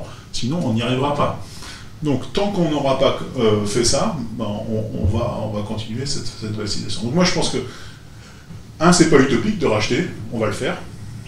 On va le faire, parce que il n'y a pas d'autre solution. Si, on ne rachète pas ça, on a une, possibilité historique de racheter la partie la plus stratégique qu'on vous a piquée. Si on ne le fait pas, ça, va être un nouveau, scandale. Ça va être un nouveau scandale parce que ça sera revendu à des fonds de pension, à ce que vous voulez, et dans ce cas-là, ça sera encore bien. Donc moi, euh, euh, j'y crois. Je pense que les planètes s'alignent actuellement, pour tout un tas de raisons. Hein. le Covid est passé, par là. Euh, souveraineté industrielle, c'est plus un gros mot. Comme par hasard, euh, on a fait un virage à 180 degrés ces, trois derniers mois. Euh, il n'y a, plus un seul discours maintenant de, ministres sans parler de, souveraineté numérique, souveraineté industrielle, etc. Donc tant mieux, maintenant, euh, il faut passer des, mots aux actes. on, va, tout faire pour, passer aux actes. Ce qu'il faut comprendre aussi, c'est que c'est pas, pas simple. Hein. On vous met un flingue sur la tête, on vous dit c'est qu'un an de prison, on vous vendez euh, votre boîte. Qu'est-ce que vous faites? C'est ça. C'est ça. C'est un piège pour tout le monde. Hein, euh, c'est un piège pour les individus, c'est un piège pour, le, pour la direction générale, c'est un piège pour l'entreprise, c'est un piège pour l'État. Et tout le monde est aligné en face. Nous, c'est l'armée mexicaine, mais en face, ils sont tous alignés. D'accord? Euh, Tous les, le d'État, le département du commerce, le département de justice, les entreprises, etc. Et tout le monde tire dans le même sens. Voilà. Il y, a de grandes leçons à tirer de ces cas-là, et je, sais qu'on les, tire, notamment dans nos services de renseignement. On, a beaucoup progressé depuis 2014. Bon, un pour ça, j'espère que Trump va repasser. Parce que Trump, non mais si, c'est le meilleur, le meilleur président qu'on ait pour les Européens. Pour être clair, c'est le seul qui nous réveille. Avant, on était tous endormis. Si nous mettons Biden, on va tous être endormis. On va dire non, cette fois-ci, c'est les démocrates, c'est les gentils, d'accord? Par rapport aux méchants, méchants républicains, ce sont les gentils. Donc, on va tous nous rendormir. Donc, j'espère bien qu'il va être de nouveau élu pour, parce que 4 ans, 4 ans, ça n'a pas été suffisant pour nous réveiller suffisamment. Non, mais c'est vrai. On n'est pas encore complètement réveillé. On est un peu réveillé, mais on est encore un peu, un peu groggy quand même. D'accord? Donc j'espère bien que 8 ans, ça sera peut-être pas mal. Euh, euh, maintenant, vous avez raison, mais déjà, il a fait une, chose extraordinaire, Trump. Qu'est-ce qu'il a décidé c'est, le mois dernier De bouger les troupes américaines d'Allemagne vers la Pologne. Bravo au moins maintenant les Allemands vont comprendre un petit peu et vont essayer d'être un peu plus, euh, euh, travailler avec nous euh, là-dessus. Parce que le problème, c'est que qui veut, qui veut d'une Europe forte en Europe? À part la France, personne. Personne. Et plus vous allez vers l'Est, moins on en veut. D'accord? Lorsque la, Pologne, actuellement, pour des raisons historiques, hein, on les comprend, hein, mais euh, ils sont plus euh, atlantistes que n'importe quel, euh, quel, autre pays. Ils achètent des F-35, ils achètent, ils achètent du LNG qui est beaucoup plus cher plutôt que... subventions européennes. etc. Avec nos subventions européennes. Donc plus vous allez vers, plus vous allez vers l'Est, plus ils sont atlantistes, moins ils veulent être sous le, sous le, sous le parapluie nucléaire français. en plus, vous avez ensuite des pays qui n'ont absolument rien à perdre. Quand vous êtes les pays baltes, etc., vous n'avez pas grand-chose à perdre, hein, euh, à part vous aligner avec les, États-Unis. D'accord Et donc, on n'arrivera pas à un consensus à 27 là-dessus. C'est, juste pas possible. On n'arrivera pas à créer une, Europe de la défense si on ne commence pas par, quelques pays qui voudront, bien faire. Et donc, j'espère que euh, l'initiative qui a été commencée avec l'Allemagne va, avancer parce que c'est un vrai sujet. Et je pense que le deuxième gros sujet, c'est faut, parler avec la Russie. On a quand même des intérêts stratégiques, géopolitiques majeurs ensemble. On va être pris de toute façon entre les Chinois et les, Américains. Donc si on n'arrive pas à se mettre d'accord avec, les Russes et à créer un bloc européen avec les Russes, eh on, va, juste disparaître. En gros, c'est simple. Hein. Soit on accepte d'être vassalisé, soit on réagit. Donc euh, euh, on, a réagi, on s'est fait renvoyer dans nos 22 là. Euh, mais euh, ça ne nous empêche pas de, continuer à réagir. On a commencé Il y a quand même quelques, succès. Suite à, l'affaire Alstom, on a quand même changé notre loi anticorruption en France, d'accord? On a créé la loi Sapin 2 qui est une loi défensive. La loi Sapin 2, ça veut dire quoi? Ça veut dire qu'on va, essayer de traiter les cas des entreprises françaises en France pour que les amendes soient payées en France. On a eu deux gros succès. Un, la Société Générale qui était accusée par les États-Unis d'avoir payé des pots de vin en Libye on a réussi à récupérer 50% de l'amende. On les a partagés, certes, on l'a partagé avec les Américains, mais au lieu de payer 500 millions aux États-Unis, on a, eu 250 millions de chaque côté, donc il y a quand même eu 250 millions sur le trésor français. Et ensuite, il y a eu l'affaire Airbus, sur 3 milliards d'amendes, euh, on a récupéré deux. Donc, 50-50, maintenant un tiers, deux tiers, il faut espérer que la prochaine fois, on va, réussir à traiter les cas complètement, euh, complètement en France. Donc on a des, petits, succès comme ça, c'est euh, pas négligeable. Euh, sur la taxe GAFA, tant qu'il n'y aura pas d'harmonisation fiscale euh, européenne, on va, on, va, se battre contre des moulins avant. Hein. parce que que ce soit la taxe GAFA ou l'amende sur Apple de 13 milliards, là, vous avez vu que, au bout du compte, que la Cour européenne de justice a décidé d'annuler. Quand vous pensez que même l'Irlande ne voulait même pas être payée de 13 milliards pour défendre sa, fiscalité, voilà, on, va toujours avoir ce, genre de soucis. Donc, euh, l'importance, là, c'est d'essayer d'harmoniser fiscalement euh, l'Europe. C'est peut-être un peu pieux, mais en tous les cas, il faut, commencer par là. Il faut commencer par bâtir le socle européen, et pour l'instant, on n'a pas bâti ce socle européen. On a, on, a, on a défini la taille des concombres, mais on n'a pas défini euh, l'harmonisation fiscale. Donc il faut commencer par les vrais, les vrais sujets, la défense, l'harmonisation fiscale, etc., avant de, pouvoir, de pouvoir répondre aux aux problèmes que nous posent les États-Unis. Mais pour ça, si on ne fait pas 27, euh, ben on ne fait pas 27. On fera, je sais pas, 4, 5. Euh, il y, a un, vrai besoin de repenser l'Europe telle qu'elle est, parce que pour l'instant, on est juste un marché et tout le, monde, vient se servir chez nous. Et on va, là, sur les 750 milliards, je ça va être intéressant de voir comment, euh, dans quelle poche ils vont tomber ces 750 milliards la question, c'est plutôt est-ce que l'opération Barkhane est une opération d'intérêt européen? C'est avec un argument comme ça que tu peux convaincre les autres de venir. Euh, le, la France, moi une fois je m'étais amusé à écrire un télégramme diplomatique sans objet. Parce que j'en ai lu des milliers si tu veux, puis à la fin je me suis dit tiens je vais en écrire un.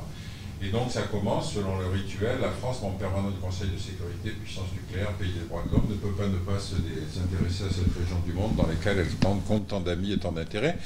Et il n'y a pas besoin de définir les intérêts ni les amis, etc. Mais c'est une légitimation du processus politique qui va aboutir la plupart du temps au fait qu'on va participer à une coalition militaire. Donc dans tout ça, si tu veux, tu as euh, un mécanisme décisionnel qui fait que, comme on l'a connu avec Hollande, comme on l'a connu avec Sarkozy, etc., tu as toujours un moment, un président va dire la France ne peut pas ne pas. La double négation ayant l'avantage de ne pas avoir à justifier quoi que ce soit. Hein. Et donc, euh, tu, te, tu, te, trouves avec l'opération Barkhane dans quelque chose qui est une espèce de continuum de la politique africaine de la France. C'est-à-dire que au Mali, il y avait une corruption étatique insondable, insondable.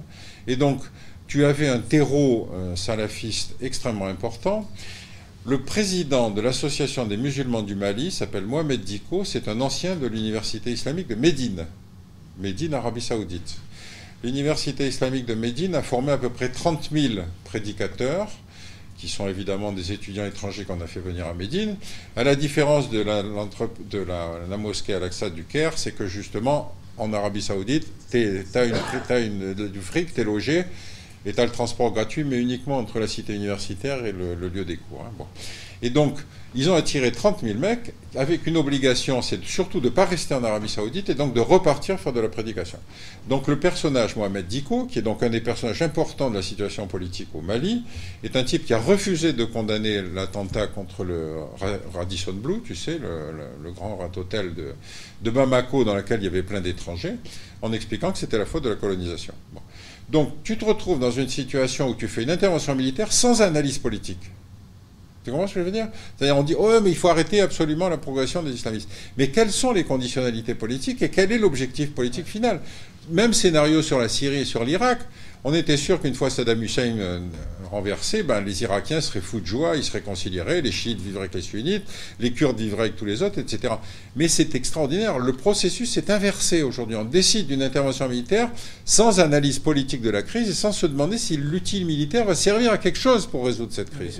Là, on s'est retrouvé avec euh, la Libye qui part en, hein, en vrille. Mmh. Euh, les arsenaux de Kadhafi sont pillés, pillés par des djihadistes qui descendent vers le Tchad a une longue histoire entre euh, la Libye et le Tchad. Et on se dit, les gars, avec l'arsenal qu'ils possèdent, ils vont faire tomber euh, le, Tchad, le Niger, euh, et, le Mali, et pourquoi pas le Burkina Faso dans, dans, la foulée. Je pense que c'est quand même une réaction en se disant, là, il y a vraiment un péril parce que les gars, ils, ont assez d'armes pour, pour s'emparer militairement de, tous les pays subsahariens, non? Ben, il y avait une première décision qu'on aurait pu prendre, c'était de mettre BHL dans une prison de haute sécurité, pour l'empêcher de parler. Ça aurait été quand même une mesure de salubrité publique. Parce que là, il aurait eu le temps de réfléchir avant de parler. Donc, on est quand même dans une situation incroyable. Tu te souviens de l'argumentaire qu'utilise BHL pour convaincre Sarkozy d'envoyer des troupes, de faire une couverture aérienne de faire adopter à l'ONU un projet d'interdiction aérienne parce que, paraît-il, il y avait un massacre en cours et donc une colonne de chars qui se dirigeait vers Tripoli pour tirer sur les manifestants. Bon. Il utilise un argumentaire extraordinaire. Il dit Je les ai rencontrés, parce qu'il a du pognon, hein.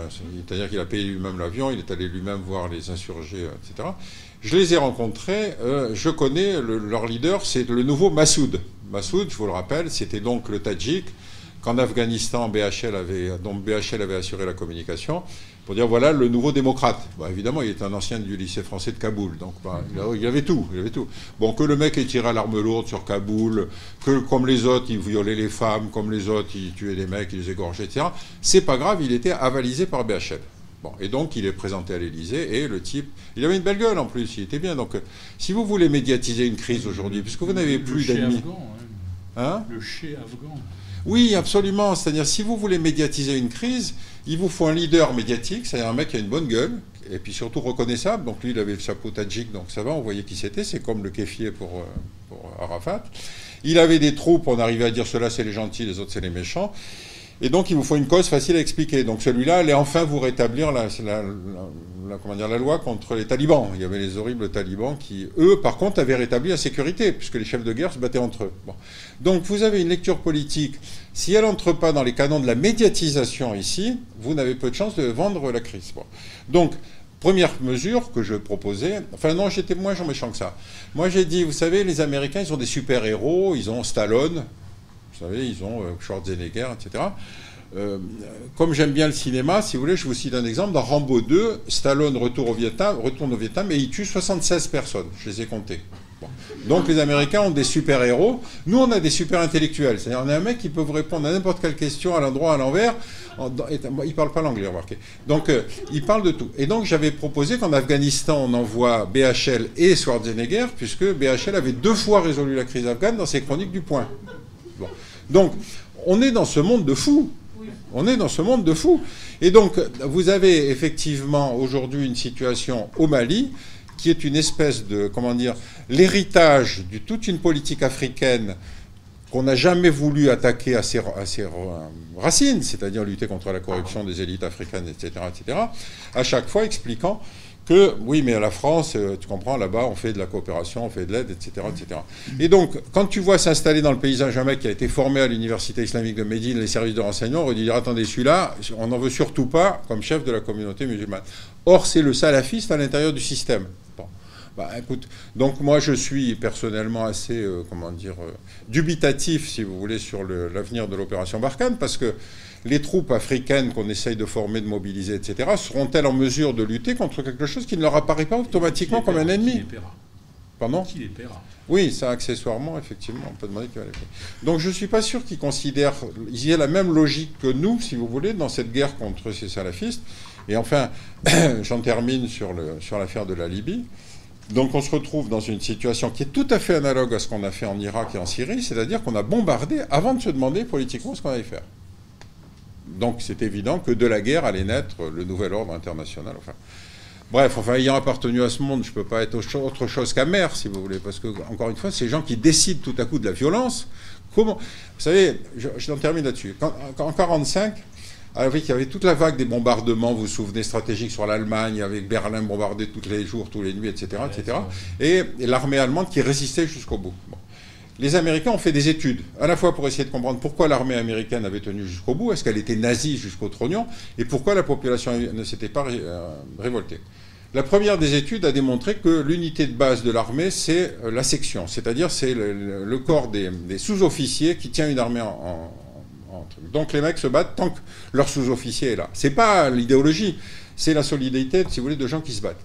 Et sur les bombardements, ils arrivent à la conclusion que quand vous êtes bombardé, vous n'êtes pas solidaire du mec qui est dans l'avion, qui est à 10 000 mètres au-dessus de chez vous et qui vous lance des bombes, vous êtes solidaire avec les mecs qui vous défendent. C'est idiot.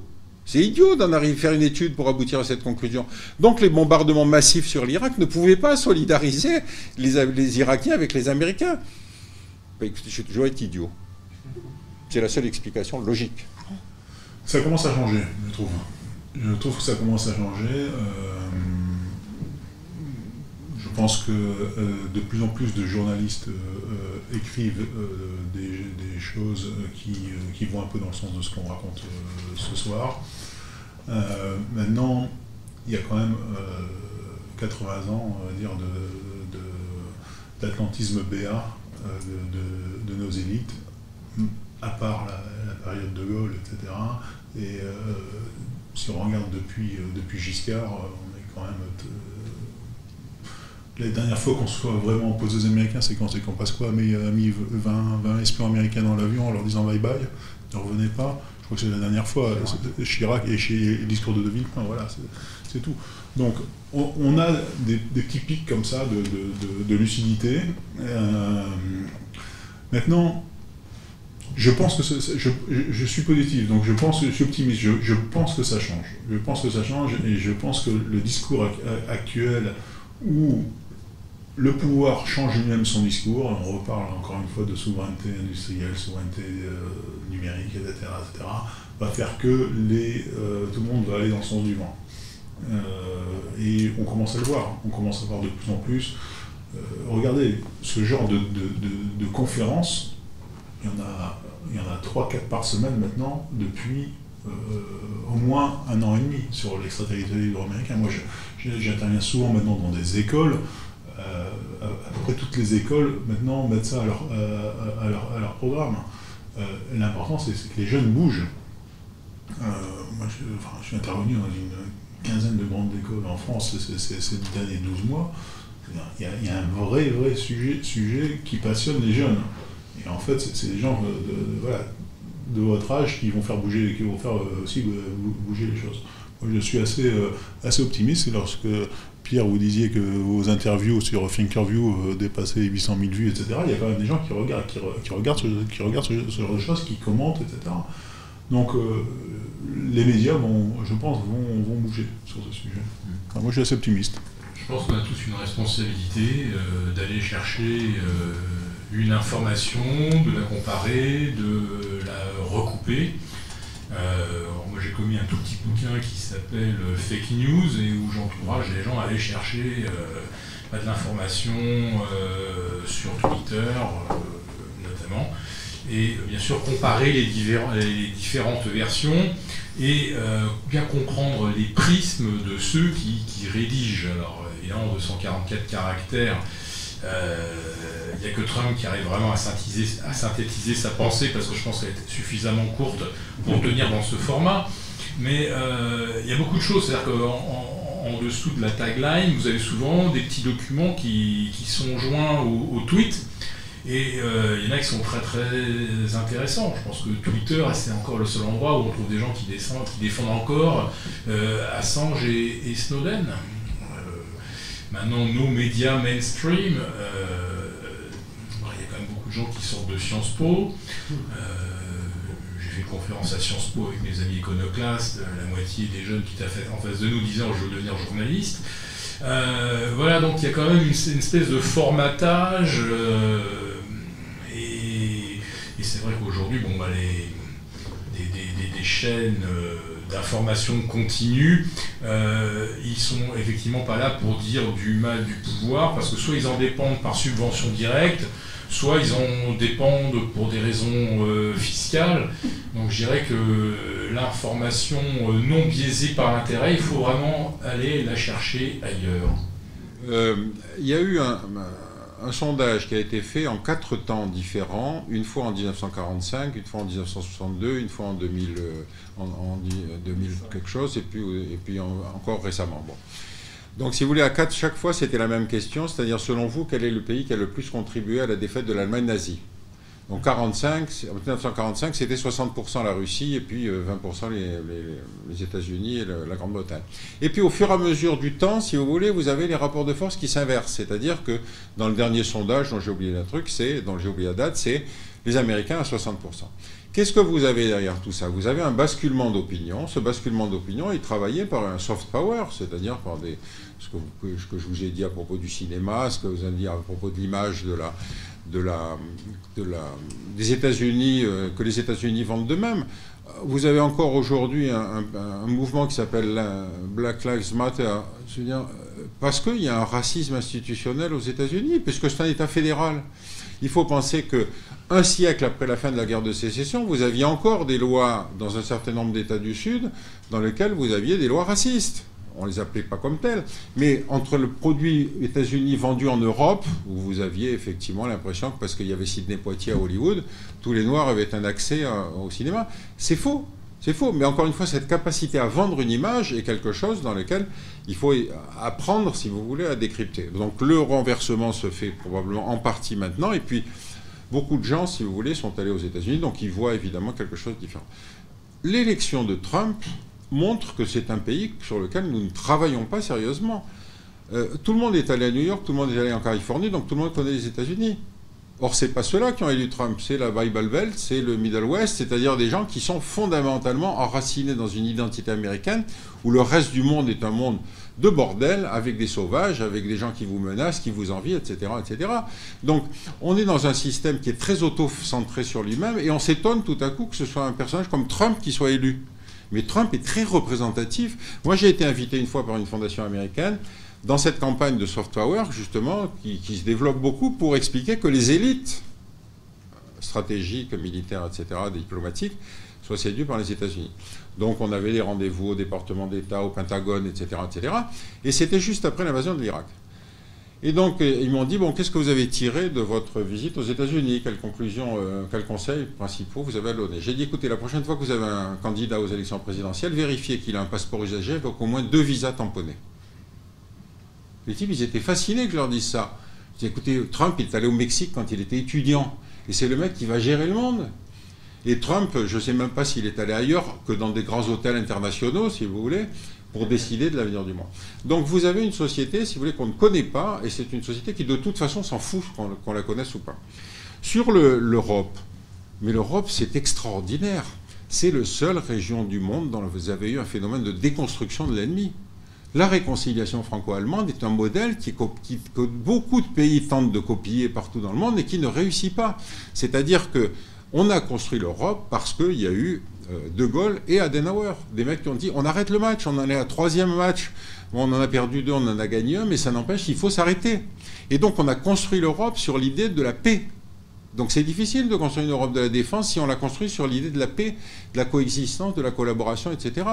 Donc euh, c'est pour ça que c'est difficile cette mutation. Et puis la dernière chose, évidemment, c'est que c'était au départ un marché commun. Et un marché commun, c'est difficile d'expliquer qu'il faut en faire une entité politique, parce qu'il n'y a pas la base commune de cette entité politique, surtout avec l'extension à l'Est. L'extension à l'Est, les anciens pays satellites n'ont qu'une seule envie, c'est surtout qu'on ne fasse pas partir les Américains. Donc, pensez que quand Chirac fait son discours contre l'invasion en Irak, la moitié de l'Europe, des pays d'Europe, est allée en Irak avec les Américains, y compris les Polonais, les Slovènes. Vous voyez, les pauvres types, les rapports qu'ils avaient avec l'Irak. Donc on est euh, aujourd'hui, si vous voulez, dans une espèce d'ambiguïté, mais qui politiquement est très difficile à lever. C'est-à-dire, est-ce qu'on peut construire une Europe politique demain et sur quelle base? Donc, euh, je suis à la fois désolé et optimiste, mais en même temps, euh, il faut surtout sauver, si vous voulez, cette entité européenne qui s'est déchirée deux fois et qui finalement a été rétrogradée en, seconde division à cause de ces guerres. Moi, je pense qu'on ne peut pas construire de, défense sans construire euh, d'attaque, de toute façon. Ceux qui s'en sortent le mieux, enfin, je pense que ceux qui vont le mieux s'en sortir, euh, ce sont les Chinois. Euh, parce que les Chi je pense que les États-Unis ont bien compris qu'ils allaient perdre cette guerre. Le problème, c'est combien de temps ça va prendre avant qu'ils ne la perdent et dans quelles conditions ils vont la perdre. mais si vous êtes en Chine, moi j'ai eu j'ai eu la, chance de vivre sept ans là-bas. Euh, dans n'importe quel esprit de chinois, on n'a pas beaucoup parlé de la Chine, hein. Beaucoup, beaucoup de, l'esprit de chinois, 5000 ans d'histoire, ils ont été au sommet pendant 4900 ans. Il y a eu juste un blip de l'histoire au XXe siècle où ils ont été euh, voilà, euh, sous, sous, le joug européen. ça les a profondément marqués, la guerre de l'opium et toute cette, cette partie-là. Et donc pour eux, il n'y a aucun doute que les 5-6 000 prochaines années, ça va être eux en numéro 1. Et ils mettent les moyens colossaux pour, euh, pour y arriver. Donc là, je pense qu'on est au point de, jonction entre la domination américaine et la, domination euh, chinoise. Maintenant, la Chine, ce n'est pas les États-Unis. Euh, pour un tout un tas de raisons. D'un côté, on a des guerriers, de l'autre côté, on a des commerçants depuis que la Chine existe, elle n'a pas envahi de pays. D'accord Elle n'a pas fait de guerre. on va se retrouver dans, un monde, je pense, dominé par, les Chinois. Et ça va être intéressant de voir, surtout militairement, comment les États-Unis vont, perdre cette guerre. Et c'est là où il y a de gros risques d'embrasement. Euh, et là, on se retrouve dans, une nouvelle guerre froide, mais qui risque d'être chaude. Parce que euh, pour la première fois, en siècle et demi, les États-Unis vont passer au, deuxième rang je crois que c'est là où il risque d'y avoir beaucoup de, beaucoup, de, perdants. La Chine n'a jamais envahi personne. Euh, ils se sont fait beaucoup envahir, et notamment par les Turkmènes, puisque justement le pays ouïghour n'est pas devenu musulman euh, par, par un accident de l'histoire. Euh, c'était très vert hein, le, Xinjiang à l'époque où les, musulmans sont venus conquérir toutes les villes de, de Yarkand, euh, jusqu'à Urumqi, hein, d'ouest en est. C'était très très vert. Et le climat a, beaucoup changé euh, à partir du, du, 13-14e siècle. Qu'est-ce qui s'est passé quand les, musulmans sont arrivés? Euh, Les Chinois ne pouvaient pas défendre un territoire qui, était grand comme trois fois la France. Pas complètement désertique. Hein. Aujourd'hui on voit c'est un désert, on se dit comment on pourrait vivre là-dedans. mais les Chinois finalement, ils ont sondé l'envahisseur et ils l'ont vite convaincu que euh, finalement euh, c'était beaucoup plus euh, agréable de faire des affaires, de protéger la route de la soie. Elle ne s'est jamais interrompue, cette route de la soie. C'est-à-dire que les, commerçants chinois ont pu continuer de partir de Xi'an et de passer par le Pakistan ou d'arriver par l'Iran. Les musulmans qui tenaient toute cette région ont parfaitement protéger les caravanes, la route de la soie, elle, a continué. Ensuite, elle a dépéri parce que la route de la soie est devenue une route maritime, essentiellement à partir du 14-15e. Mais euh, les envahisseurs, ils se sont sinisés le plus souvent. Et quand euh, la Chine euh, se propose de, développer des relations commerciales, bah, généralement, ils, ils, arrivent à obtenir davantage d'acquiescement euh, que de dire euh, bon, on va, vous, massacrer, parce que d'abord on a 40 000 cavaliers, vous en avez 5 000, donc euh, vous, êtes, vous êtes déjà écrasé d'avance. Les, Chinois ont très très bien fait ça pendant effectivement plus de 3000 ans, même avec les Romains. Hein. donc aujourd'hui, ce qu'ils proposent aux pays africains, proposent même maintenant jusqu'à l'Amérique du Sud, finalement, ça, remporte plutôt l'adhésion plutôt que de dire on va implanter deux trois bases militaires chez vous et, euh, et puis si vous commercez pas à, notre façon, euh, on fait tonner le canon quoi. Voilà. Donc c'était euh, mon petit témoignage sur, sur la Chine qui, a davantage prospéré par l'appât du gain que par bruit de la poudre que les Chinois ont pourtant inventé. Et puis en ce qui concerne l'attaque, c'est la meilleure défense, euh, je suis quand même euh, toujours étonné de cette fascination de Donald Trump euh, pour Kim Jong-un, pour lequel il ne tarit pas d'éloges. Le gars fait toutes les provocations possibles, ne tient pas sa parole, c'est n'importe quoi. et, Trump l'adore. Et Erdogan, c'est quand même, il faut le savoir, c'est quand même le gars, le, le, gars avec lequel Trump a eu le plus d'échanges téléphoniques durant sa mandature. Ça devrait quand même nous faire réfléchir. Enfin, je sais pas. Euh, et euh, écoutez, en quels termes euh, Trump décrit Erdogan? C'est un gars sensationnel, un gars qui a des projets, un gars qui s'en laisse pas compter, alors que bon, je sais pas jusqu'à quel point il, il, joue le double jeu avec les Russes, etc. Enfin, voilà, je sais pas, peut-être que pour plaire à Trump, il faut vraiment être, être le bad boy, le, what the fuck boy, je ne sais pas. J'ai pas un avis, euh, Pierre. Immaîtrisable aujourd'hui, c'est quand même le fait qu'il y a un président américain qui peut être réélu demain et qui effectivement, euh, ce serait la politique du pire. Alors, sur le, pour l'Europe, c'est vrai qu'aujourd'hui, on est coincé, tel que ça a été décrit, entre plusieurs acteurs qui ont tous des ambitions impériales. Hein. Il n'y a pas. Les Américains, comme les Chinois, comme les, Russes, etc. Et donc que l'Europe puisse se penser comme entité diplomatique pour équilibrer ses, ses rapports avec la Russie, qui est au moins un aussi gros producteur de pétrole que l'Arabie Saoudite. Donc je veux dire, pourquoi va-t-on diaboliser la Russie plutôt que diaboliser l'Arabie Saoudite? C'est quand même pas eux, c'est quand même pas les Russes qui ont fait 290 morts et 900 blessés dans les rues de Paris. C'est les salafistes. Salafisme propagé par l'Arabie Saoudite. Bon, mais enfin, n'allez pas demander à un stratège de, mettre de la cohérence dans son rapport, ou en tout cas à un politique de mettre de, la cohérence dans son rapport. Donc, il y a une véritable diplomatie à construire avec, avec la Russie, c'est ce qu'a fait commencer le président Macron, mais c'est pareil, il faut le faire avec la Chine aussi, avec toutes les mises en garde qu'on a évoquées là tout à l'heure. Les Chinois ne sont pas des, enfants de cœur.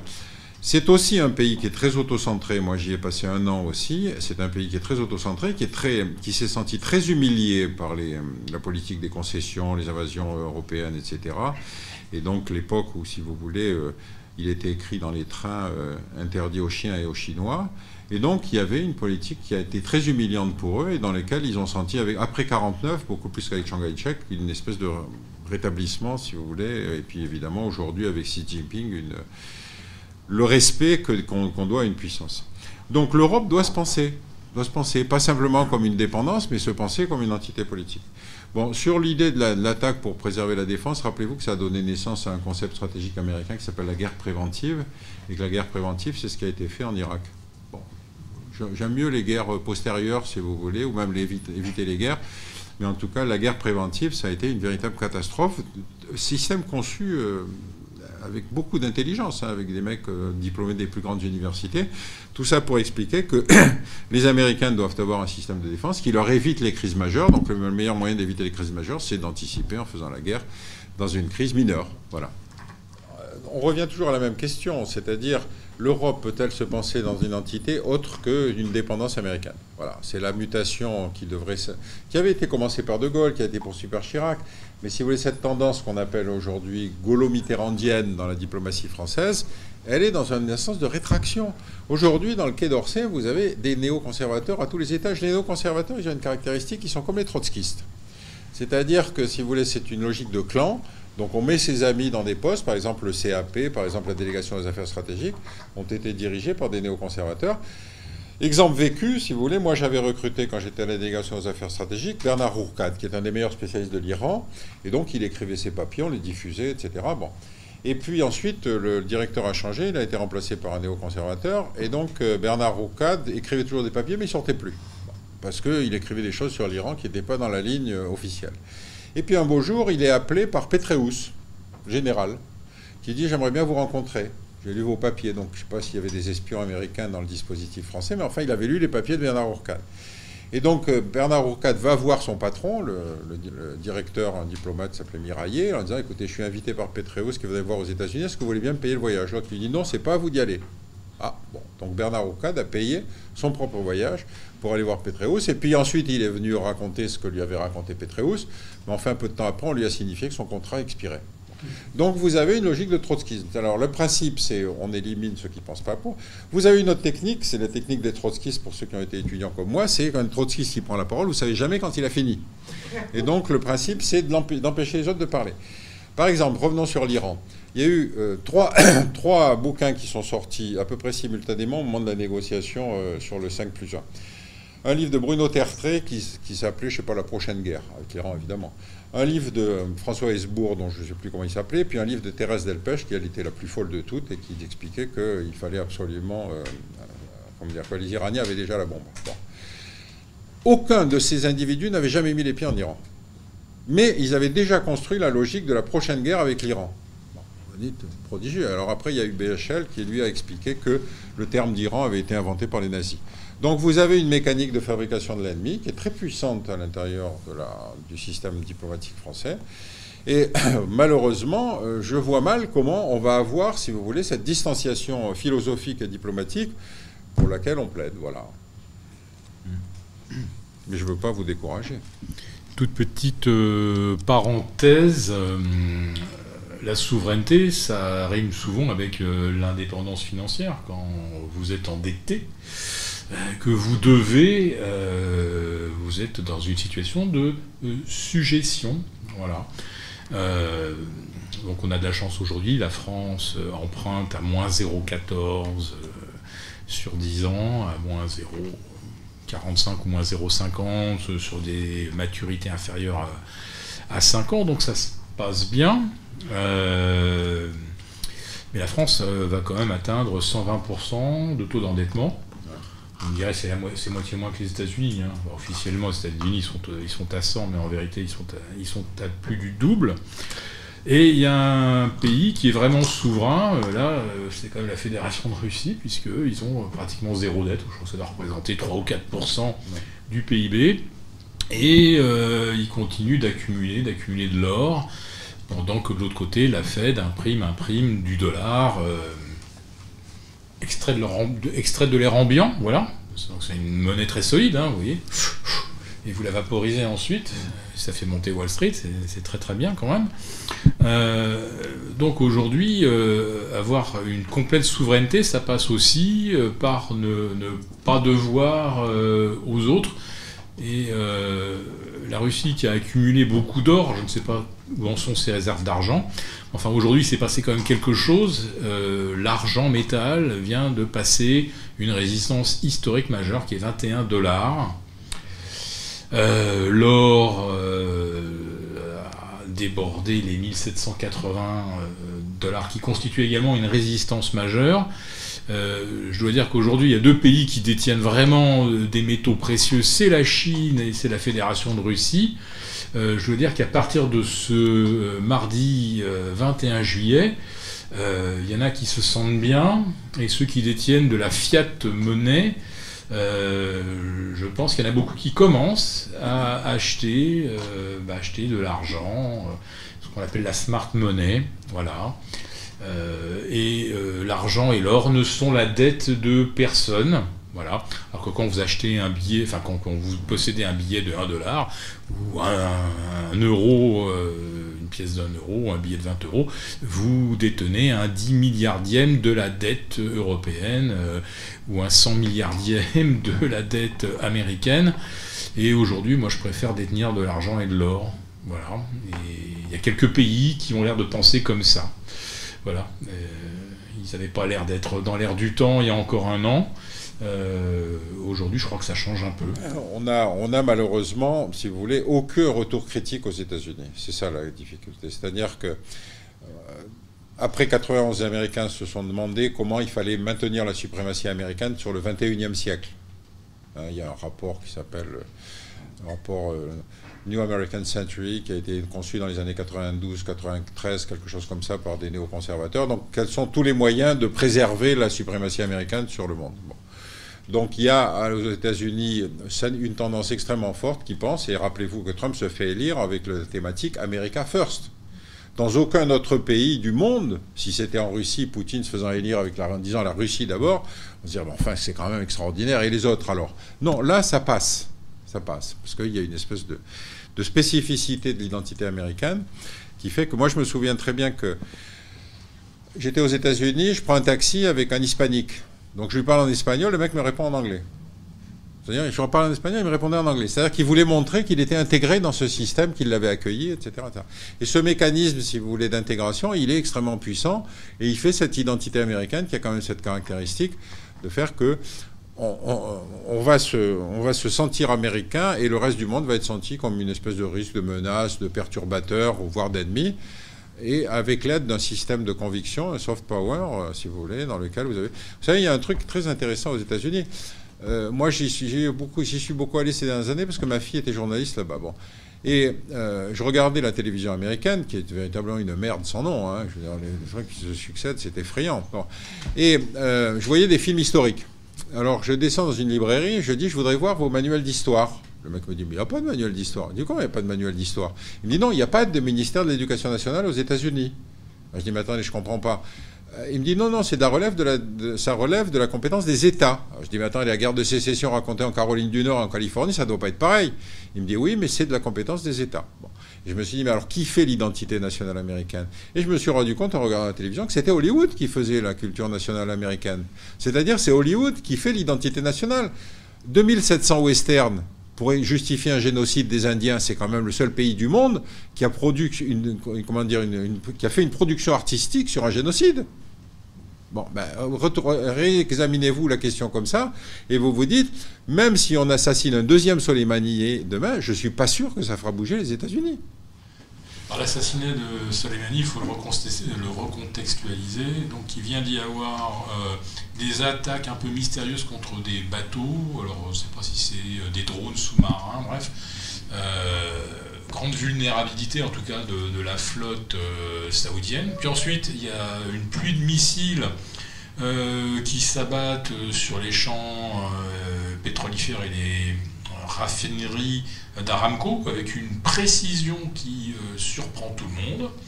Et puis, je ne sais plus, c'était 15 jours ou, 3 semaines plus tard, donc un tir de drone et boum, Soleimani pulvérisé.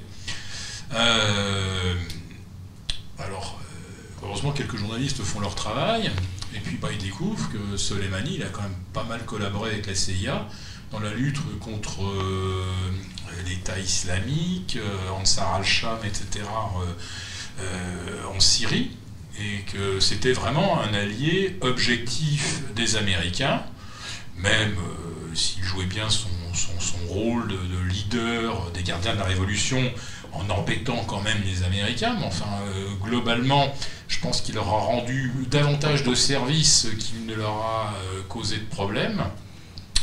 Et euh, Hassan Rouhani euh, continuait de négocier avec les Américains malgré toutes les sanctions dont on a parlé. Hein, donc plus d'accès au dollar, plus de possibilité d'exporter le pétrole.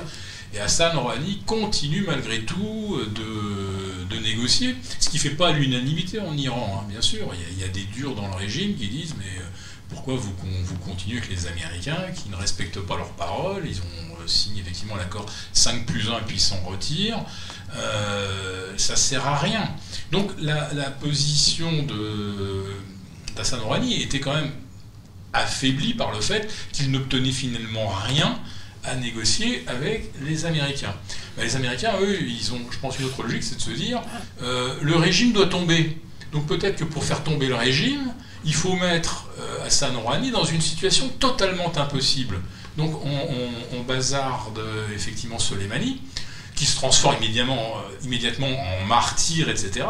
Les, Iraniens adorent ça, en tout cas le, régime iranien adore ça. Donc on leur fournit un nouveau martyr et on, démontre que la volonté de, dialogue de, Rouhani ne sert strictement à rien, mais qu'en plus de ça, on assassine même des, euh, gens portant un uniforme, parce que euh, là, Soleimani, on n'a pas, on été euh, dégommé un chef de guerre, un, chef djihadiste qui navigue entre Ankara et, les, les, frontières de l'Irak. là, c'est vraiment le plus haut gradé, quelqu'un qui porte un uniforme. On a vraiment assassiné l'équivalent un peu du, du, du ministre euh, de la défense, quelque sorte. Ah, il, y a deux, il y a deux ministres de la défense en Iran, si vous voulez. Enfin, euh, Soleimani, c'est l'élite, c'est les gardiens de la révolution. Donc celui-là, on l'élimine. Donc euh, peut-être que les Américains ont pensé faire d'une pierre deux coups, éliminer un symbole, parce qu'on pouvait présenter ou diaboliser Soleimani comme un ennemi juré des États-Unis. Et il y avait effectivement des déclarations hein, qui permettaient de s'appuyer en disant regardez ce qu'a déclaré Soleimani, qu'il allait euh, créer l'enfer pour les Américains, etc. Tout ça, c'est bien sûr. Il parle avec sa bouche. Euh, donc les Américains se disaient on fait, on fait d'une pierre deux coups, on élimine un gars qui, a des capacités hein, euh, de nous embêter sur le plan militaire si jamais on avait projet d'invasion de l'Iran, et en plus de ça, euh, la, ligne, la, ligne Rouhani euh, devient totalement euh, caduque, obsolète, etc. Voilà. bon. Et en plus de ça, n'oublions pas qu'il a été assassiné sur le territoire irakien et Soleimani avait été invité par le président irakien et il pensait, Soleimani, venir justement pour peut-être mener des négociations de paix avec les États-Unis. Donc euh, ça a également euh, mis le président irakien en porte-à-faux et il en a également beaucoup voulu aux Américains, et euh, suite à, la suite de quoi d'ailleurs les rapports entre l'Irak et les États-Unis se sont fortement dégradés.